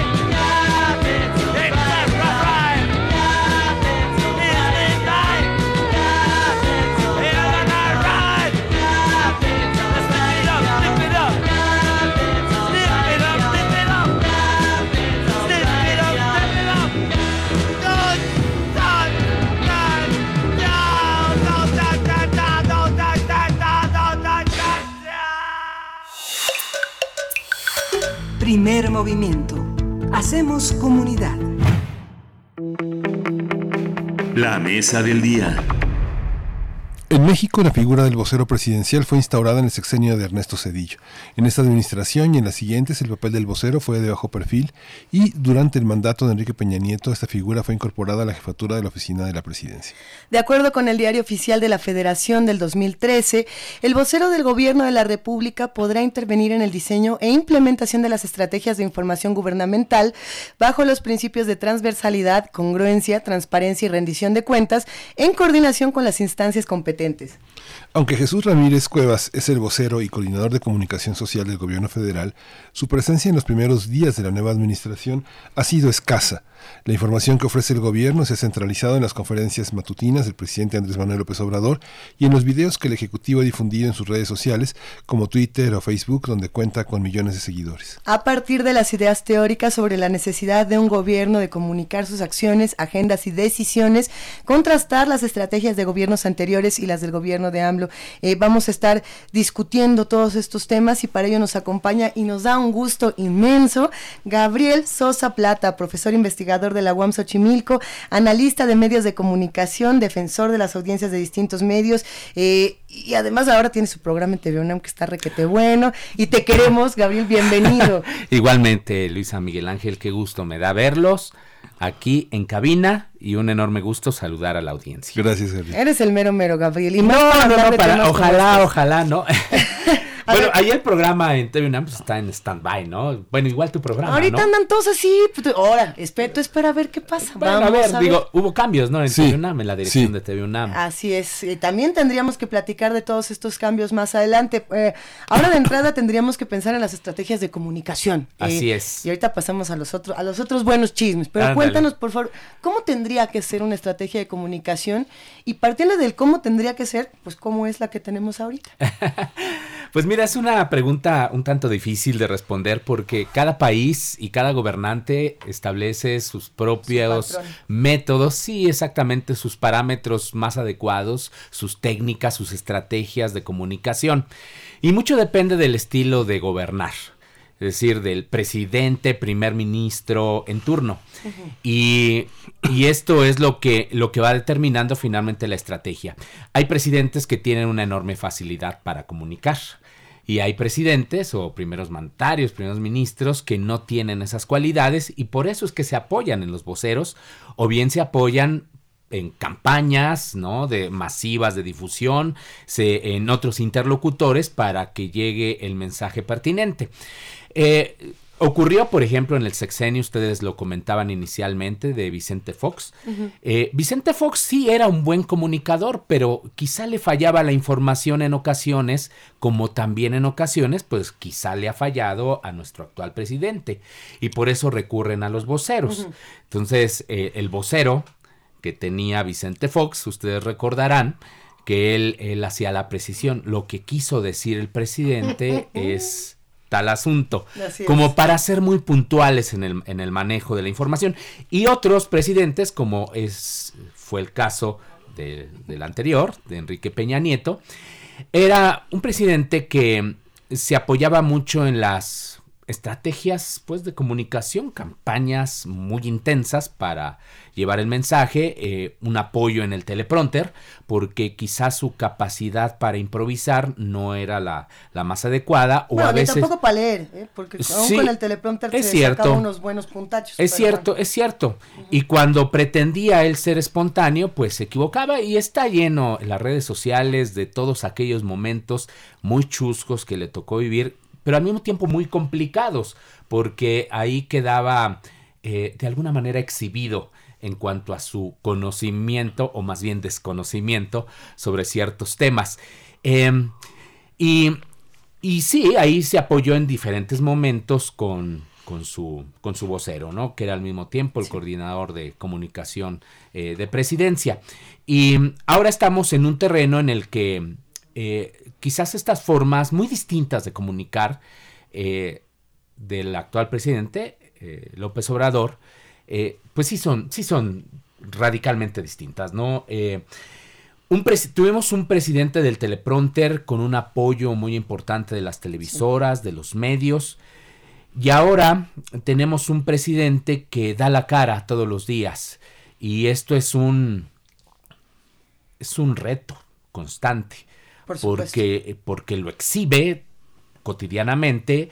Eh, eh, está expuesto también a las preguntas de los reporteros y se expone también a que quizás en ocasiones no tiene la respuesta más adecuada, porque pues imagínense tantas materias, pues tantos asuntos que les pueden preguntar los, los periodistas y no siempre se tiene la información de primera mano, pero hay que reconocer que al menos a diferencia de la mayoría de los presidentes, él, él lo hace. Y es una manera también de, de materializar el derecho a la información de, de la sociedad eh, a través, en este caso, de los, de los representantes de los medios de comunicación. y establecer agenda, por cierto. A ver, ayer justo estábamos hablando con Lorenzo Meyer eh, de un tema similar. En algún punto de la conversación llegamos a eh, el tema de, la comunicación de Andrés Manuel López Obrador con periodistas y bueno, a través de, estos, de estas conferencias matutinas. Y, y decíamos, bueno, es que hay cosas que no nos gustan tanto, otras que sí. Y Lorenzo nos decía, bueno, a ver, ¿Cómo lo harían ustedes? Entonces aquí todos nos revolcamos de la risa pensando, bueno, pues sí, ¿verdad? Es una buena pregunta. ¿Qué haría yo? ¿Qué harías tú? ¿Qué haría cada quien? Cada quien elige cómo comunicar. Eh, pero hasta este momento, ¿qué podemos ver como aciertos y qué podemos ver como retos para, para el presidente si es que decide que este es el, modelo que va a seguir seis años? Porque, ah, digo, estamos en enero, ahorita no está este cansancio, digamos, de cuatro años de estar cada mañana eh, dando el mensaje, saliendo, respondiendo preguntas, enfrentándose a otro tipo de problemas. Suponiendo que aguanta los, los seis años con un modelo así, que estaría interesantísimo, hasta ahora, ¿qué podríamos ver para bien y para mal? Eh, claro, y también es complicado. Supongo que estarán ya haciendo las evaluaciones de qué tan positivo ha sido esta ha sido esta estrategia de presentarse todos los días. Él lo hizo cuando fue jefe de gobierno y aparentemente tuvo muy buenos resultados porque era, era una, también una manera en la que se mantenía pues, tranquilos a los medios de comunicación. Una de las exigencias de quienes trabajamos en los medios o, lo, o hemos trabajado en diferentes momentos es de que necesitamos información cotidianamente para alimentar eh, nuestros, nuestros medios y para dar respuesta satisfactoria a las necesidades de información de nuestras audiencias o de nuestros lectores. En la medida en que un gobierno esté dando información, aunque sean declaraciones en ocasiones quizá no suficientemente sustentadas, eso permite una buena relación con, los medios. Quizá no se responde, como lo hemos ya visto, eh, eh, todas las preguntas de, manera muy precisa, pero eso es un, ese es un aspecto, podríamos decir, muy positivo. Eh, el otro aspecto positivo es lo que pues, se ha anunciado ya desde campaña, la reducción de lo que es el gasto en publicidad gubernamental, porque esto permite también a los medios de comunicación un distanciamiento, si ustedes quieren, del poder político. Hay quienes lo ven diferente, hay quienes dicen, no, no, no, yo creo que es más bien una manera ahora de tratar de ser más complacientes para ver si así los pocos recursos, que no son tan pocos, digo, estamos hablando de alrededor de 4 mil millones de pesos al, año, eh, pues se los dan, ¿no? A esos medios complacientes y que eso explicaría alguno de los movimientos que hemos visto recientes, sobre todo en la radio, también lo hemos visto en los medios impresos, muy poco en la televisión, eh, pero como que es quedar bien, ¿no? Para que les lleguen los recursos económicos. Bueno, hay quienes tienen esa, esa fotografía, pero es muy difícil todavía demostrar que así esté ocurriendo. Eh, pero es un buen indicio, ¿no? Eh, el hecho de que marque distancia con la reducción del, gasto público. Y también existe el compromiso latente y reiterado del mismo presidente y del mismo vocero, Jesús Ramírez Cuevas, de que no va a haber línea para los medios de comunicación. Y, y algunos de estos movimientos también se han interpretado como si fuera una línea. Pero él dice, y también quienes analizamos estos fenómenos de la comunicación, no ha salido hasta ahora alguien que diga, es que me habló, ¿no? El vocero, o me habló el presidente, o me habló el secretario de Estado para decirme que por aquí iba. Así es de que todo queda en hipótesis y es una discusión que hemos visto más en algunas columnas muy específicas y, y particularmente en las redes sociales. Eh, a veces pensamos que todo lo que se discute en redes sociales tiene una, es decir, como que son las discusiones de café, de familia, y no necesariamente. Es que eso nos lo decía Daniel Moreno, ahora que estuvimos hablando del recuento del primer mes de Andrés Manuel López Obrador, decía, a ver, está la voz de los políticos, está la voz de Twitter, que ni siquiera es la misma voz que la de Facebook. y después de esas voces, digamos, de las redes sociales, está la voz de la sociedad que no tiene nada que ver con lo que se dice en, en, Twitter, ¿no? Decían, a ver, este, siete de cada diez mexicanos están de acuerdo con la estrategia de eh, combate a la corrupción en, el caso de Pemex. Los otros tres los tengo en Twitter, porque lo único que leo es eh, furia, furia, furia, furia. No es lo que se está reflejando en otros espacios. ¿Qué pasa cuando tenemos todas estas voces y, y el presidente cada mañana tiene que responder a todas, a periodistas, a medios, a tuiteros, a facebookeros, a los que discuten en WhatsApp, a la gente que está viendo la tele. ¿Cómo le da respuesta a todas estas personas? ¿Con qué mensaje? Pues eh, creo que hay que hay que destacar también en el aspecto positivo esta cualidad que ha tenido López Obrador y que la ha tenido pues desde que al menos eh, comenzó un uso intenso de las redes sociales y de internet como, como vía de comunicación, de que se ha apoyado mucho en ellos, en ellas. Eh, y incluso las ha denominado las benditas redes sociales, porque a él le tocó vivir, y sí es cierto, eh, una, una guerra mediática muy intensa en los anteriores procesos electorales, y, podríamos decir que bastante injusta, eh, pero, y por, y por cierto, poco ética, ¿no? Además. Eh, nada que ver incluso con la competencia electoral equilibrada, que es lo que se ha pretendido. Y él, él hacía llegar su discurso a través de, las visitas que hacían las comunidades. Yo creo que no hay político mexicano que haya recorrido el país como lo ha hecho López Obrador. Y paralelamente se dio este uso intensivo, ya decíamos, de Internet, de redes sociales, para que su discurso permeara. El resultado es de que logró una comunidad en redes sociales, en Internet, muy participativa, muy activa, que lo apoya, también mucha, obviamente, que lo, que lo denosta, que lo critica, que lo cuestiona, pero paralelamente este efecto de, esa versión que tenían algunos periodistas y algunos medios en contra de López Obrador, se revirtió y generó un consenso, un gran apoyo que se reflejó en las urnas. Entonces ya en los últimos, en los últimos, casi desde que inició la campaña, ¿no? Pero ya en, los últimos meses, mientras más se acercaban las elecciones en este proceso electoral y las encuestas reflejaban la intención del voto, eh, algunos medios dejaron de ser pues muy rijosos con, con, López Obrador, algunos siguieron igual de combativos que siempre, pero dejaron de ser muy rijosos porque también estaban viendo que quizás no estaban respondiendo adecuadamente a las inquietudes o necesidades de información de las audiencias, es decir, audiencias que estaban apoyando a López Obrador, pero que lo que escuchaban en los medios era una crítica sistemática a sus propuestas. a ver, pero entonces estamos partiendo de que los medios tienen las mejores intenciones y dijeron, ay no, nuestra audiencia necesita que... ¿Sí? O más bien dijeron, ya como que se nos va a hundir el barco si andamos eh, diciendo cosas en contra de este señor. Yo creo que son las dos. Yo creo que son las dos. Eh, una manera de no confrontarse, pero paralelamente también ellos veían a un conjunto de lectores que, que terminan siendo audiencias. Entonces, a ver, ¿Cómo se construyen eh, las audiencias de los medios de comunicación? Pues obviamente con quienes están ahí escuchando. Eh, tienen credibilidad, ¿no? Los espacios informativos, los de debate. Si, si estos medios no tienen la suficiente credibilidad, no son suficientemente plurales, pues, pues, tienen el rechazo de las audiencias y esto les afecta económicamente. O sea, si hay un tema obviamente de rentabilidad, de audiencias, de, de, credibilidad, pero paralelamente yo creo que sí, también indudablemente de acercamiento. Por, sobre todo esto lo, lo, vemos más en los, en los medios comerciales.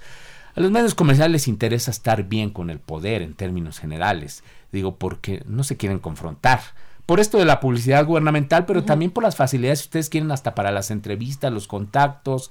O sea, es, es, un, es un tema eh, pues histórico por la relación eh, poder político medios que se construyó durante décadas, ¿no? Una, una relación que se basó en los apoyos mutuos y que ahora que llega un gobierno con una visión, ustedes quieren, distinta, digo, porque sí ha sido un cambio radical, importante, pues también los medios están así como que en una disyuntiva. Podían hacerlo con el PRI, incluso con el PAN. Sí. Eh, en el PAN se construyó la ley Televisa, por ejemplo, que era totalmente funcional a los intereses, eh, me refiero a los gobiernos del PAN, ¿no? Totalmente funcional a los intereses comerciales de, de los medios y ahora se están planteando cosas distintas, ¿no? Entonces, creo que ellos también están viviendo un proceso de reflexión, eh, de, autoanálisis, eh, como para ir midiendo fuerzas con el poder político. Hay como muchos factores muy, muy, muy, muy complejos y muy distintos, Gabriel. Hay una parte en la que este la relación que tiene el nuevo gobierno con los periodistas y con el ejercicio del periodismo ha sido polémica, ¿no? Y ha puesto en, en, el escenario el descrédito de muchos comunicadores que durante mucho tiempo han sido comunicadores a sueldo, que tienen una carrera importante, que han sido maestros del periodismo en la manera de cubrir muchas cuestiones, desde la crónica, las tragedias, etcétera, pero que también son eh, hombres hoy muy cuestionados, ¿no? La portada de proceso de esta semana es López Dóriga y los negocios que se tienen. Y, la, y el tema de las gasolinas ha puesto en evidencia que muchos de los gasolineros en el interior del país son dueños de radiodifusoras, de periódicos, de, de, de, medios importantes. Lo mismo muchos legisladores que estaban en los partidos. Yo creo que esta relación desde hace mucho tiempo quedó desacreditada. Se cumplen este año 25 años del movimiento zapatista y de entrada el primer, tal vez el primer hombre que cuestionó esta visión fue Marcos diciendo los comunicados van para el financiero, van para la jornada y no entra la gente de Televisa, ¿no? Entonces, yo creo que esta, esta visión, este, hoy, después de 25 años que los medios fueron cuestionados por su hipocresía y por su, este, por estar tan vendidos, como se dice vulgarmente, eh, hoy lo vemos hay una parte en la que vimos en el sexenio de Salinas como este un, hombre brillante, un hombre este carismático como Pepe Carreño, como lo conocen todos sus amigos, Pepe, ¿no? Llamando a los periódicos para decir cuál va a ser la línea, ¿no? Digamos, una vocería soterrada, una vocería oscura en la que este se despedían periodistas. Carlos Salinas inauguró su sexenio demandando a dos reporteros por este por calumnia, ¿no? Entonces, esta parte eh, del presidente eh, inteligente que da clases de historia, que comenta, que da clases de moralidad, este, es distinta al, títere de Peña Nieto. ¿no? Esta parte es una parte, pero hay otra parte que son los medios públicos, ¿no? donde hoy vemos muchos periodistas, muchos compañeros despedidos fuera de los medios. ¿Qué va a pasar con esa parte? Radio Educación, este Limer, Canal 22. ¿Tú cómo ves esa parte de los medios públicos? Pues mira, eh, Jesús Ramírez Cuevas estuvo en, nuestro programa ahí en TV UNAM, ¿no? en Media 20.1 y, y, también ha hecho, ha estado en otros medios, evidentemente, y, y, una de las preguntas que se le ha hecho es de que qué va a pasar con los medios públicos. Yo me he reunido con él ya también en, en corto, digo, aquí lo, lo digo abiertamente, hemos platicado también sobre este asunto. Y él tiene una visión que es la misma que ha comentado eh, López Obrador y, Olga Sánchez Cordero, la secretaria de Gobernación, en el sentido de que ellos quieren construir un sistema de medios públicos similar al de la BBC.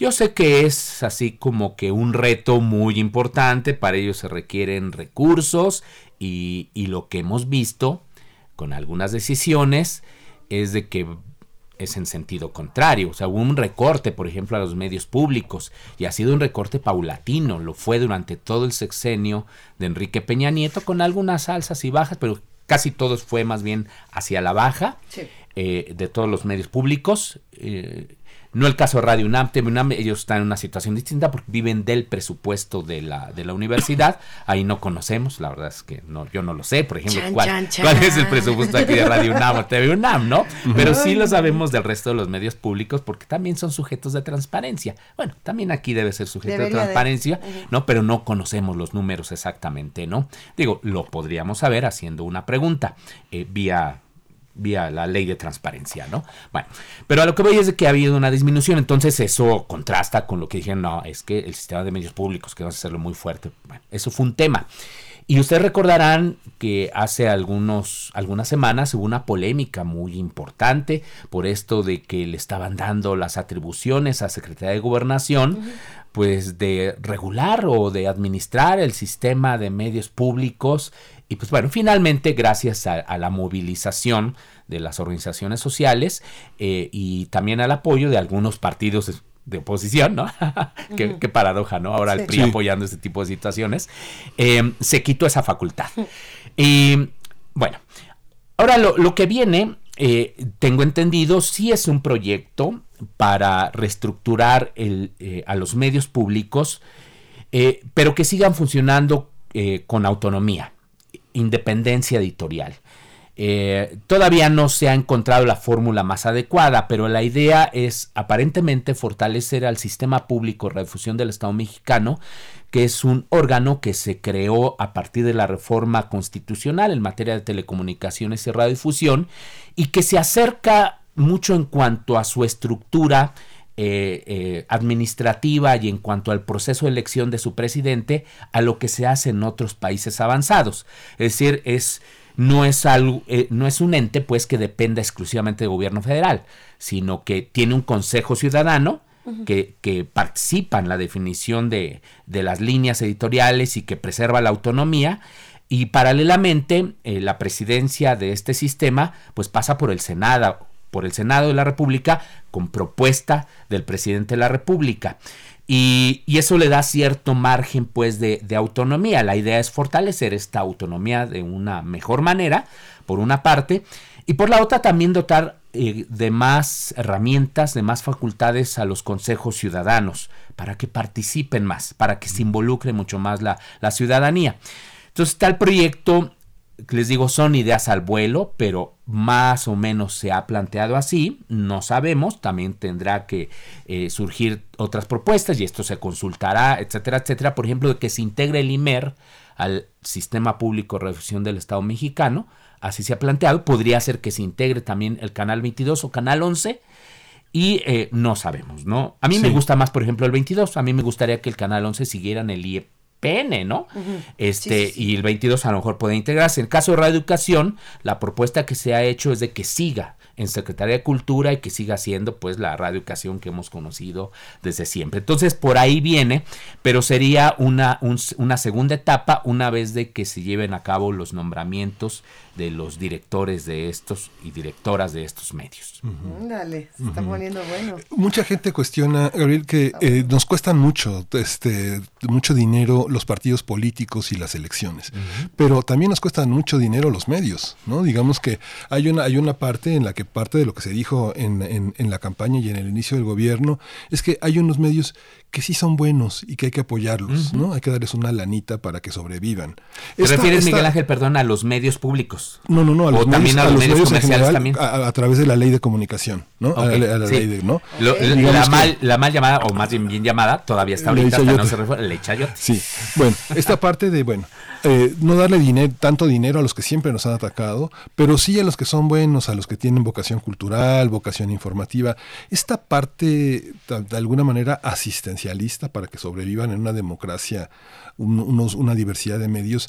¿Tú cómo lo ves? ¿Cómo lo aprecias? Digamos, hay algunos que merecen sobrevivir, echarles una manita para que paguen su renta, paguen sus recursos, o, o a los grandes monstruos este, que, se, que se rasquen con sus uñas. ¿Cómo, cómo, cómo, cómo hacerlo? ¿Cómo hacerlo de una manera democrática? Sí, sí, sí. Mira, hay dos visiones. Obviamente, una es de que no se le dé ya ni un solo peso a los medios de comunicación, en este caso comerciales, porque los públicos viven de los recursos públicos, ¿no? Todos estos que hemos hablado, Canal 1122, en fin, viven de los recursos públicos. Pero está la otra parte de estos medios comerciales. Bueno, se ha planteado de que ya no se dé ni un solo dinero. Pero esto sí pondría en crisis eh, a e, efectivamente decenas de medios de comunicación en México. Muchos medios de comunicación comerciales, trátese periódicos, revistas, estaciones de radio, las televisoras no tanto, eh, viven de los recursos públicos. Y en los estados es todavía mucho más grave el problema hay muchos medios comerciales a nivel estatal que viven del presupuesto que les otorga el gobierno estatal y los gobiernos municipales. Sin esos recursos simplemente morirían. Y esto, fíjense qué paradoja, también podría implicar un, una regresión en materia de libertad de expresión. Sí, yo sé, o sea, de alguna manera como que se compran los medios, pero se cierran espacios. Exacto. Porque no hay el suficiente en algunas plazas o comunidades, pues, o regiones del país, no hay el suficiente desarrollo económico que permita eh, que estos medios sobrevivan de la publicidad comercial. Entonces viven de la publicidad de gobierno. Eso es lo que termina ocurriendo. Y también al mismo tiempo no somos un país, por ejemplo, de lectores o, que eh, se vuelquen a escuchar las emisoras culturales o educativas como si lo hacen con los medios comerciales. Entonces, si algunos medios, por ejemplo, comerciales tienen una intención más cultural, qué sé yo, en fin, eh, si, si no se cuenta con esos recursos, también tienen esa posibilidad de extinguirse. A lo mejor puede ser un buen proyecto. Hay revistas, por ejemplo, científicas eh, o culturales que simplemente no viven también de sus lectores, o sea, viven de la publicidad gubernamental. Y pues bueno, ese, esos son los lo que hay que poner en la balanza. Entonces, lo que se ha buscado eh, es de que México pues tenga un modelo en el que se reduzca así el cuantioso gasto de la publicidad gubernamental, que era de alrededor de 10 mil millones de pesos al año, que efectivamente es muchísimo dinero, ya decíamos a la mitad, de 4 a 5 mil millones de pesos, y que estos recursos, que siguen siendo muchos, se asignen con una visión pluralista, democrática, de diversidad. Esto implica que eh, tendría que hacerse un análisis muy exhaustivo de qué medios sí y qué medios no. O, dejar de privilegiar a los grandotes para que eso que se destinaba a estos grandotes pues se pueda redistribuir en, en medios pequeños y medianos, pero con estos criterios de, pluralidad y no discriminación por sus contenidos, por sus líneas editoriales. Eh, en fin, para eso hay que modificar la ley, porque así como está, Secretaría de Gobernación es el que sigue siendo pues el gran... El rector. Exactamente, el, gran otorgador o el, el, de las dádivas, ¿no? hay, hay, una responsabilidad, digamos, en términos de recursos eh, por parte del gobierno hacia las emisoras, pero hay otra también que es en términos de discurso una cosa es que un periodista o que un periódico o que una estación de radio, un programa, etcétera, le tire mala onda, y digo le tire mala onda así como popular, como le quiera decir a Andrés Manuel López Obrador, y otra cosa muy distinta es que lo haga, eh, digamos, eh, de regreso de manera igual porque no es simétrico, no sé si me explico. Eh, ¿Cómo ¿Cómo podemos estudiar esta relación que se está dando, sobre todo en estas conferencias, pero también en otros espacios cuando de pronto nosotros escuchamos a un medio decir, es que López Obrador es tal por cual, pero entonces López Obrador le responde así, pues tú eres un fifí y te callas. Eh, ¿Qué pasa con esta relación que para muchos sería equivalente? Eh, no lo sé, hay otros que dicen que es completamente simétrico. ¿Cómo lo ves? No, bueno, yo coincido con las críticas que sí se han hecho a esta posición de, de los gobernantes en general, ¿no? Inclusive no, no personalicemos. O sea, el mismo Trump también lo ha hecho, eh, lo ha hecho López Obrador, lo ha hecho... Eh, y lo han hecho muchos otros. Lo han hecho otros gobernantes. Y mira, eh, lo que lo que ha dicho la Relatoría de Libertad de Expresión de la Comisión Interamericana de Derechos Humanos y otras relatorías que operan pues en otros continentes, eh, van en el sentido de que los gobernantes, pues ni modo, tienen que aguantar estas críticas y ellos tienen que ser en ocasiones, aunque no estén de acuerdo, condescendientes con esas críticas. Porque si llegaron a esos cargos, pues van a estar sujetos a un escrutinio público y a los señalamientos incluso eh, que llegan hasta el insulto. Yo sé que que en ocasiones para los gobernantes es, es difícil y ellos dicen, no, bueno, es que hay que hacer una réplica. Sí, pero dentro del margen de respeto y de la estatura política que se pide de estos gobernantes.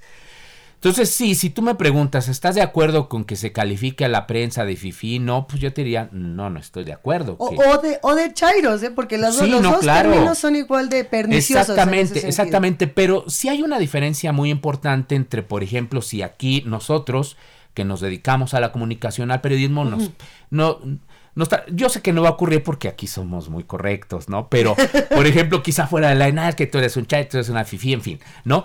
Ok, lo podemos hacer porque somos, somos, somos pares, ¿no? Somos pares.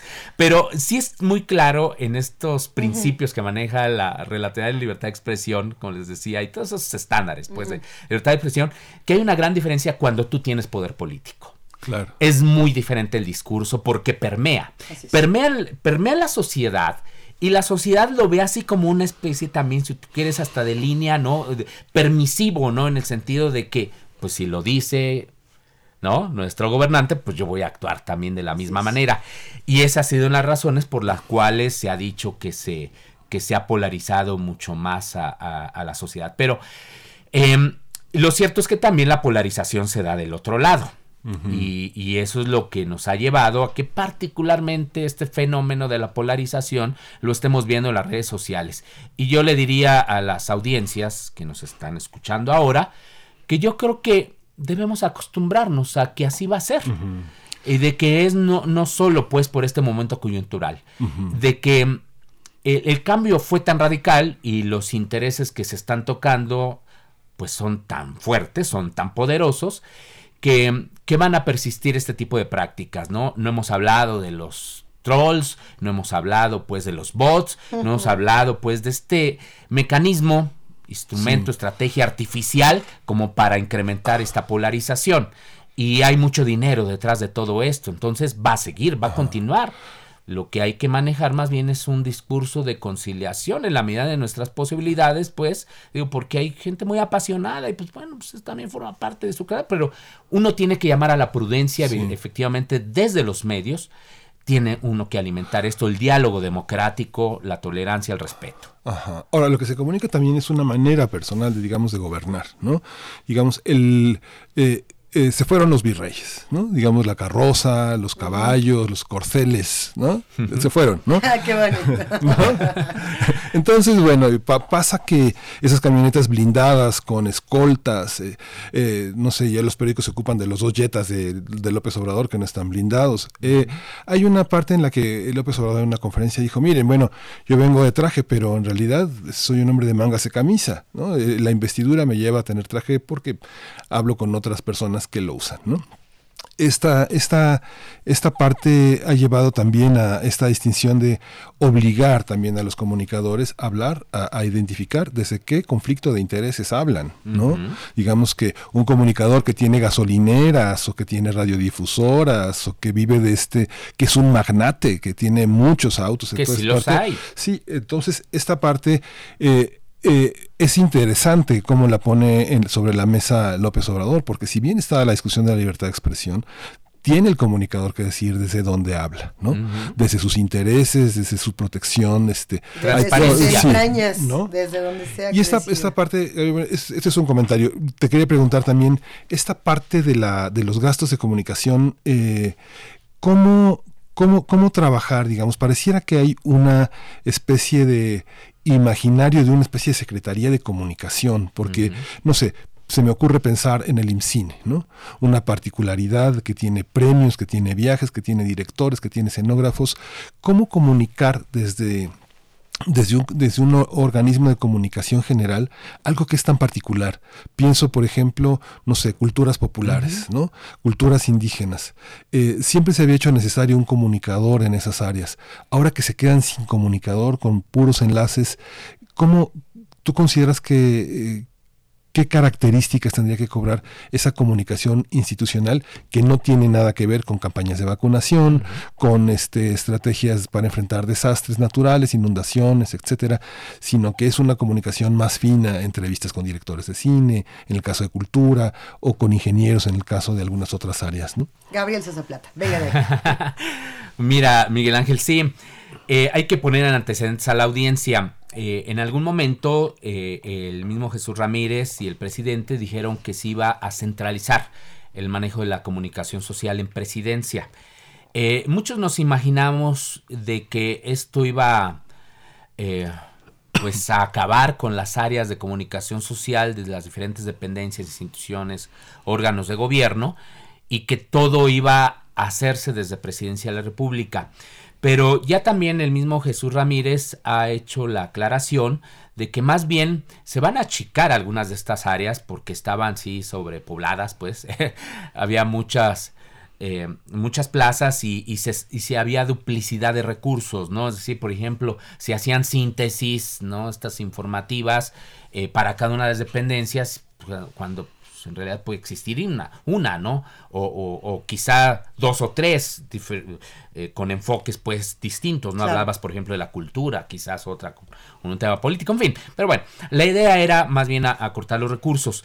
Pero eh, no se han, los coordinados de comunicación social siguen existiendo en cada una de las dependencias, eh, siguen eh, teniendo pues actividades muy puntuales como las tenían en, en los anteriores gobiernos y, y pues más bien la idea ha sido esta depuración de recursos. Ahora, no sabemos porque sí es cierto que también se trata de manejar, centralizar un poco más el manejo de la comunicación hasta donde se quiera llegar en ese terreno porque apenas está como que iniciando el, el gobierno, entonces todavía como que no se termina de aterrizar. Por lo pronto están trabajando, por lo que yo he visto, cada una de las dependencias con sus encargados de comunicación social. Y antes de la pregunta, comentabas un tema, por cierto, también muy interesante. Decías el estilo de la imagen del presidente, ¿no? De nuestro actual presidente. Sí es cierto. O sea, eh, resulta interesante como, por ejemplo, en Twitter ponen a, una foto de Andrés Manuel López Obrador en sus conferencias de prensa y le dicen, bueno, aquí hay que cuidar la imagen, hay que cuidar el traje sastre, hay que cuidar el peinado, hay que cuidar... Bueno, ese que lo puso, por ejemplo, eh, ese, ese usuario, recibió N cantidad de críticas, ¿no? Diciéndole, claro, es que tú tienes el estilo Peña Nieto, ¿no? Donde lo que habría que destacar, pues era la imagen, era la presencia, el peinado, son estilos muy distintos. Y, la gente votó por, la ciudadanía votó por un, por un político que no vendía imagen eh, física, pues, o de vestimenta, eh, esto que le, llaman también imagen no verbal, ¿no? Sí. Él llegó a la presidencia con esas caras. entonces, claro, o sea, ¿para qué quieren entonces un presidente que actúe distinto eh, de lo que había sido como candidato? Y ese, es, eso pone en una disyuntiva, por cierto, interesante a los estrategas de la comunicación política, porque hay dos líneas, ¿no? Hay quienes trabajan muy bien el tema del discurso, etcétera, etcétera, pero hay otra línea muy poderosa, eh, que por cierto ha creado también magnates en el terreno de la, de la consultoría, que manejan todo el tema de la imagen de cómo vestirte, de cómo peinarte, del tipo de corbatas, este, de cómo caminar, de cómo manejar su relación con los medios, etcétera, etcétera. Y, y pues bueno, él está haciendo las cosas distintas y son justo los que hemos visto también haciendo críticas muy puntuales sobre estos aspectos, ¿no? Ahora, en el campo de la comunicación política hay una, hay un, casi casi una sentencia, ¿no? De que tus decisiones políticas van a tener un impacto en tus o deben tener un impacto en tus decisiones comunicacionales. Si tú tienes buenos resultados, esto se debería reflejar también en una buena estrategia de comunicación. Si tú, por ejemplo, tienes una muy buena estrategia de comunicación, pero pésimos resultados, pues ahí falla. Quizás a lo mejor tienes muy buenos resultados, pero no lo sabes comunicar. Entonces, debe haber como que una armonía en estos dos ámbitos.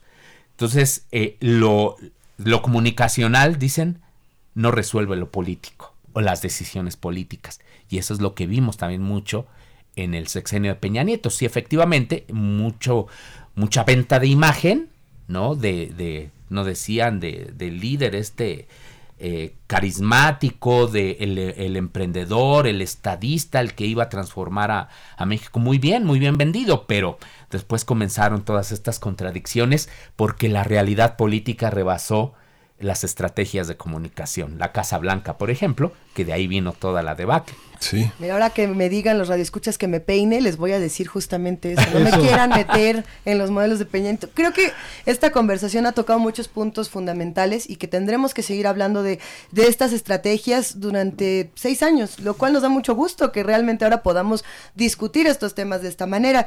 Ahora bien, eh, a ti te ha parecido ya como diagnóstico final, ya para ir cerrando esta conversación. Entonces tú estás de acuerdo con este modelo y te gusta, digamos, piensas que no se necesitan a lo mejor más voceros para profundizar en algunos temas, o si se necesitan, o qué sugerencia dejarías sobre la mesa, porque bueno, todos podemos decir, esto me encanta, esto no, pero ¿qué, estrategias nos dejarías de recomendación? Tú que eres el mero mero de estos temas. No, ojalá fuera el mero mero, no, no, no, para nada. ¿eh? no, para nada, este... No, mira, eh, ahora sí como observador de estos, fenómenos de la comunicación, eh, yo te diría que sí que hay que hacer eh, correcciones, hay que, hay que enderezar el barco comunicacional eh, para que funcione de una mejor manera. no basta con las conferencias matutinas, hay que preparar. Es que es una nueva generación de políticos también, ¿eh? Por cierto. O sea, muchos de los que están ostentando pues cargos públicos no tenían la experiencia del político de antaño que los preparaban justo para tener una relación con los medios y saber cómo responder, o sea, no, o sea, los políticos también se van formando con su propia experiencia y con capacitación. Entonces no está mal, evidentemente, la capacitación. Eh, y hay que, hay que reforzar esa parte. Veíamos, por ejemplo, eh, a, la, a, la, Secretaría de Energía enojada, ¿no? Por el tema, por ejemplo, del petróleo. Eh, veíamos, es decir, yo creo que sí ha habido problemas algunos problemas de comunicación que, que se podrían resolver yo creo que fácilmente. Eh, pero como decíamos, también mucho depende de, la forma de comunicar del presidente. Y eso permea o eso también implica en que, en que se establezcan criterios, tú sí, tú no sales. Y va a ser es muy un contrastante. es complicado. y muy contrastante con, con, el estilo de los gobernadores, ¿no? Digamos que no, no todos los gobernadores son de Morena, ¿no? Digamos sí, que, claro. Que de alguna manera se pliegan cuando llega López Obrador, ¿no? Sí. Pero, no sé, este Astudillo diciéndole, acuérdese que yo soy un guerrerense digno. Sí. ¿No? O sea, hay una parte difícil, el gobernador de Jalisco, no es, no es fácil. Sí, ¿qué es lo que hace la democracia, ¿no? También, eh, de que en ocasiones es muy difícil establecer una línea. y, no todos se plegan a esa línea. Por eso es de que hemos visto también discursos contradictorios sobre un mismo tema. Lo vimos ahora con este, con los, la lucha, pues, contra los guachicoleros. Sí hemos visto contradicciones. Y eso es lo que hay que cuidar, porque la sociedad se confunde. Sí. Entonces no, es, no se trata pues de unificar el discurso, de que todos digan mismo, no, pero sí ponerse de acuerdo para que haya una mejor comunicación, porque la, una buena comunicación implica una mejor gobernabilidad también. Una, última, una última pregunta, una última pregunta. Las universidades, este, Gabriel, ¿cómo deben de comunicar? No sé, nosotros estamos en un programa donde justamente no está, digamos, no están los todos que opinan sobre diversos temas, sino están los hombres de conocimiento, los hombres que investigan, que han dedicado su vida a los saberes de los que ellos, sobre los que ellos se pronuncian. ¿Qué papel tienen las universidades? Muy importante, porque yo creo que las universidades, y si te refieres a las universidades públicas, es la la fortaleza de la pluralidad política, de visiones, de... Pues son universales, ¿no? Entonces, eh, es que tienen como medios públicos un papel fundamental. De ahí la necesidad de, sí, de fortalecerlos, de seguir haciendo lo que están haciendo aquí en Radio UNAM, lo que se está haciendo en TV UNAM, porque los medios públicos y en particular los medios universitarios son el contrapeso de los medios comerciales. Aquí es donde debería fortalecerse todavía mucho más el debate, la aportación, la visión pues plural eh, en una sociedad pues tan activa y tan intensa como la que tenemos aquí en, nuestro país. Entonces sí, hay que apoyar a los medios públicos y hay que apoyar también con, con participación de las, de las audiencias, con sus críticas, con sus sugerencias. Eh, en fin, aquí es, aquí es donde, donde donde debemos estar. Bueno, hablando de participación de las audiencias, aquí hay un montón de radioescuchas que se manifiestan para decir que son admiradores de Gabriel Sosa Plata, de su trabajo. No, eh, ¿qué va a ser? Mira, como bien dice Perro Tuitero, dice eh, esta participa interesantísima la participación de Gabriel Sosa Plata. Si se lo perdieron, hay podcast, así es, estamos en www.radio.unam.mx y hay, pues sí, comentarios que se van a quedar para quizá discutirlo después. Tendrás que regresar pronto.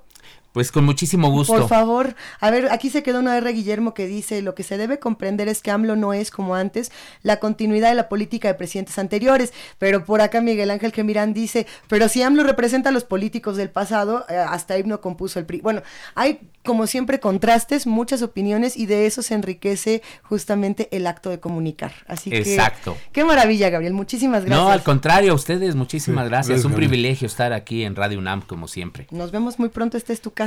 Pues muchísimas otra gracias. Casa. claro, claro. Despedimos con música.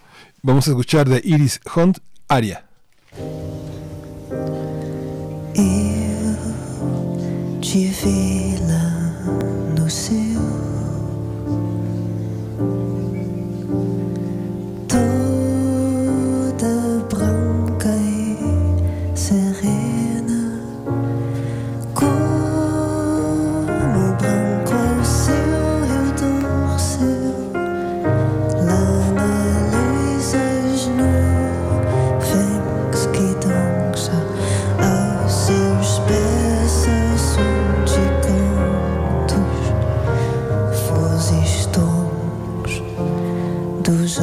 toujours.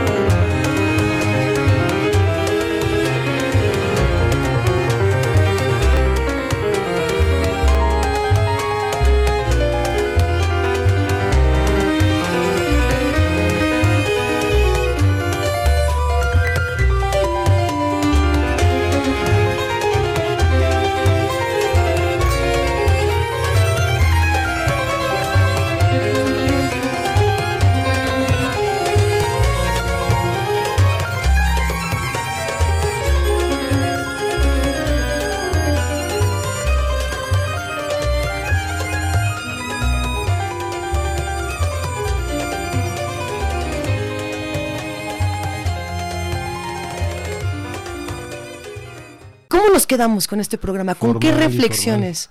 Pues mira, todos los días acabamos verdaderamente prendidos, interesados, comprometidos con nuestra audiencia, con México. Y, y bueno, aquí seguimos en primer movimiento y pues eh, participen, pregunten, colaboren, es para ustedes. Mira, por aquí Catecuani le mandamos un abrazo. Dice, por lo regular me quejo de sus mesas kilométricas de más de 30 minutos, que no le gusta que nos extendamos en el análisis, pero este estado reguena con G.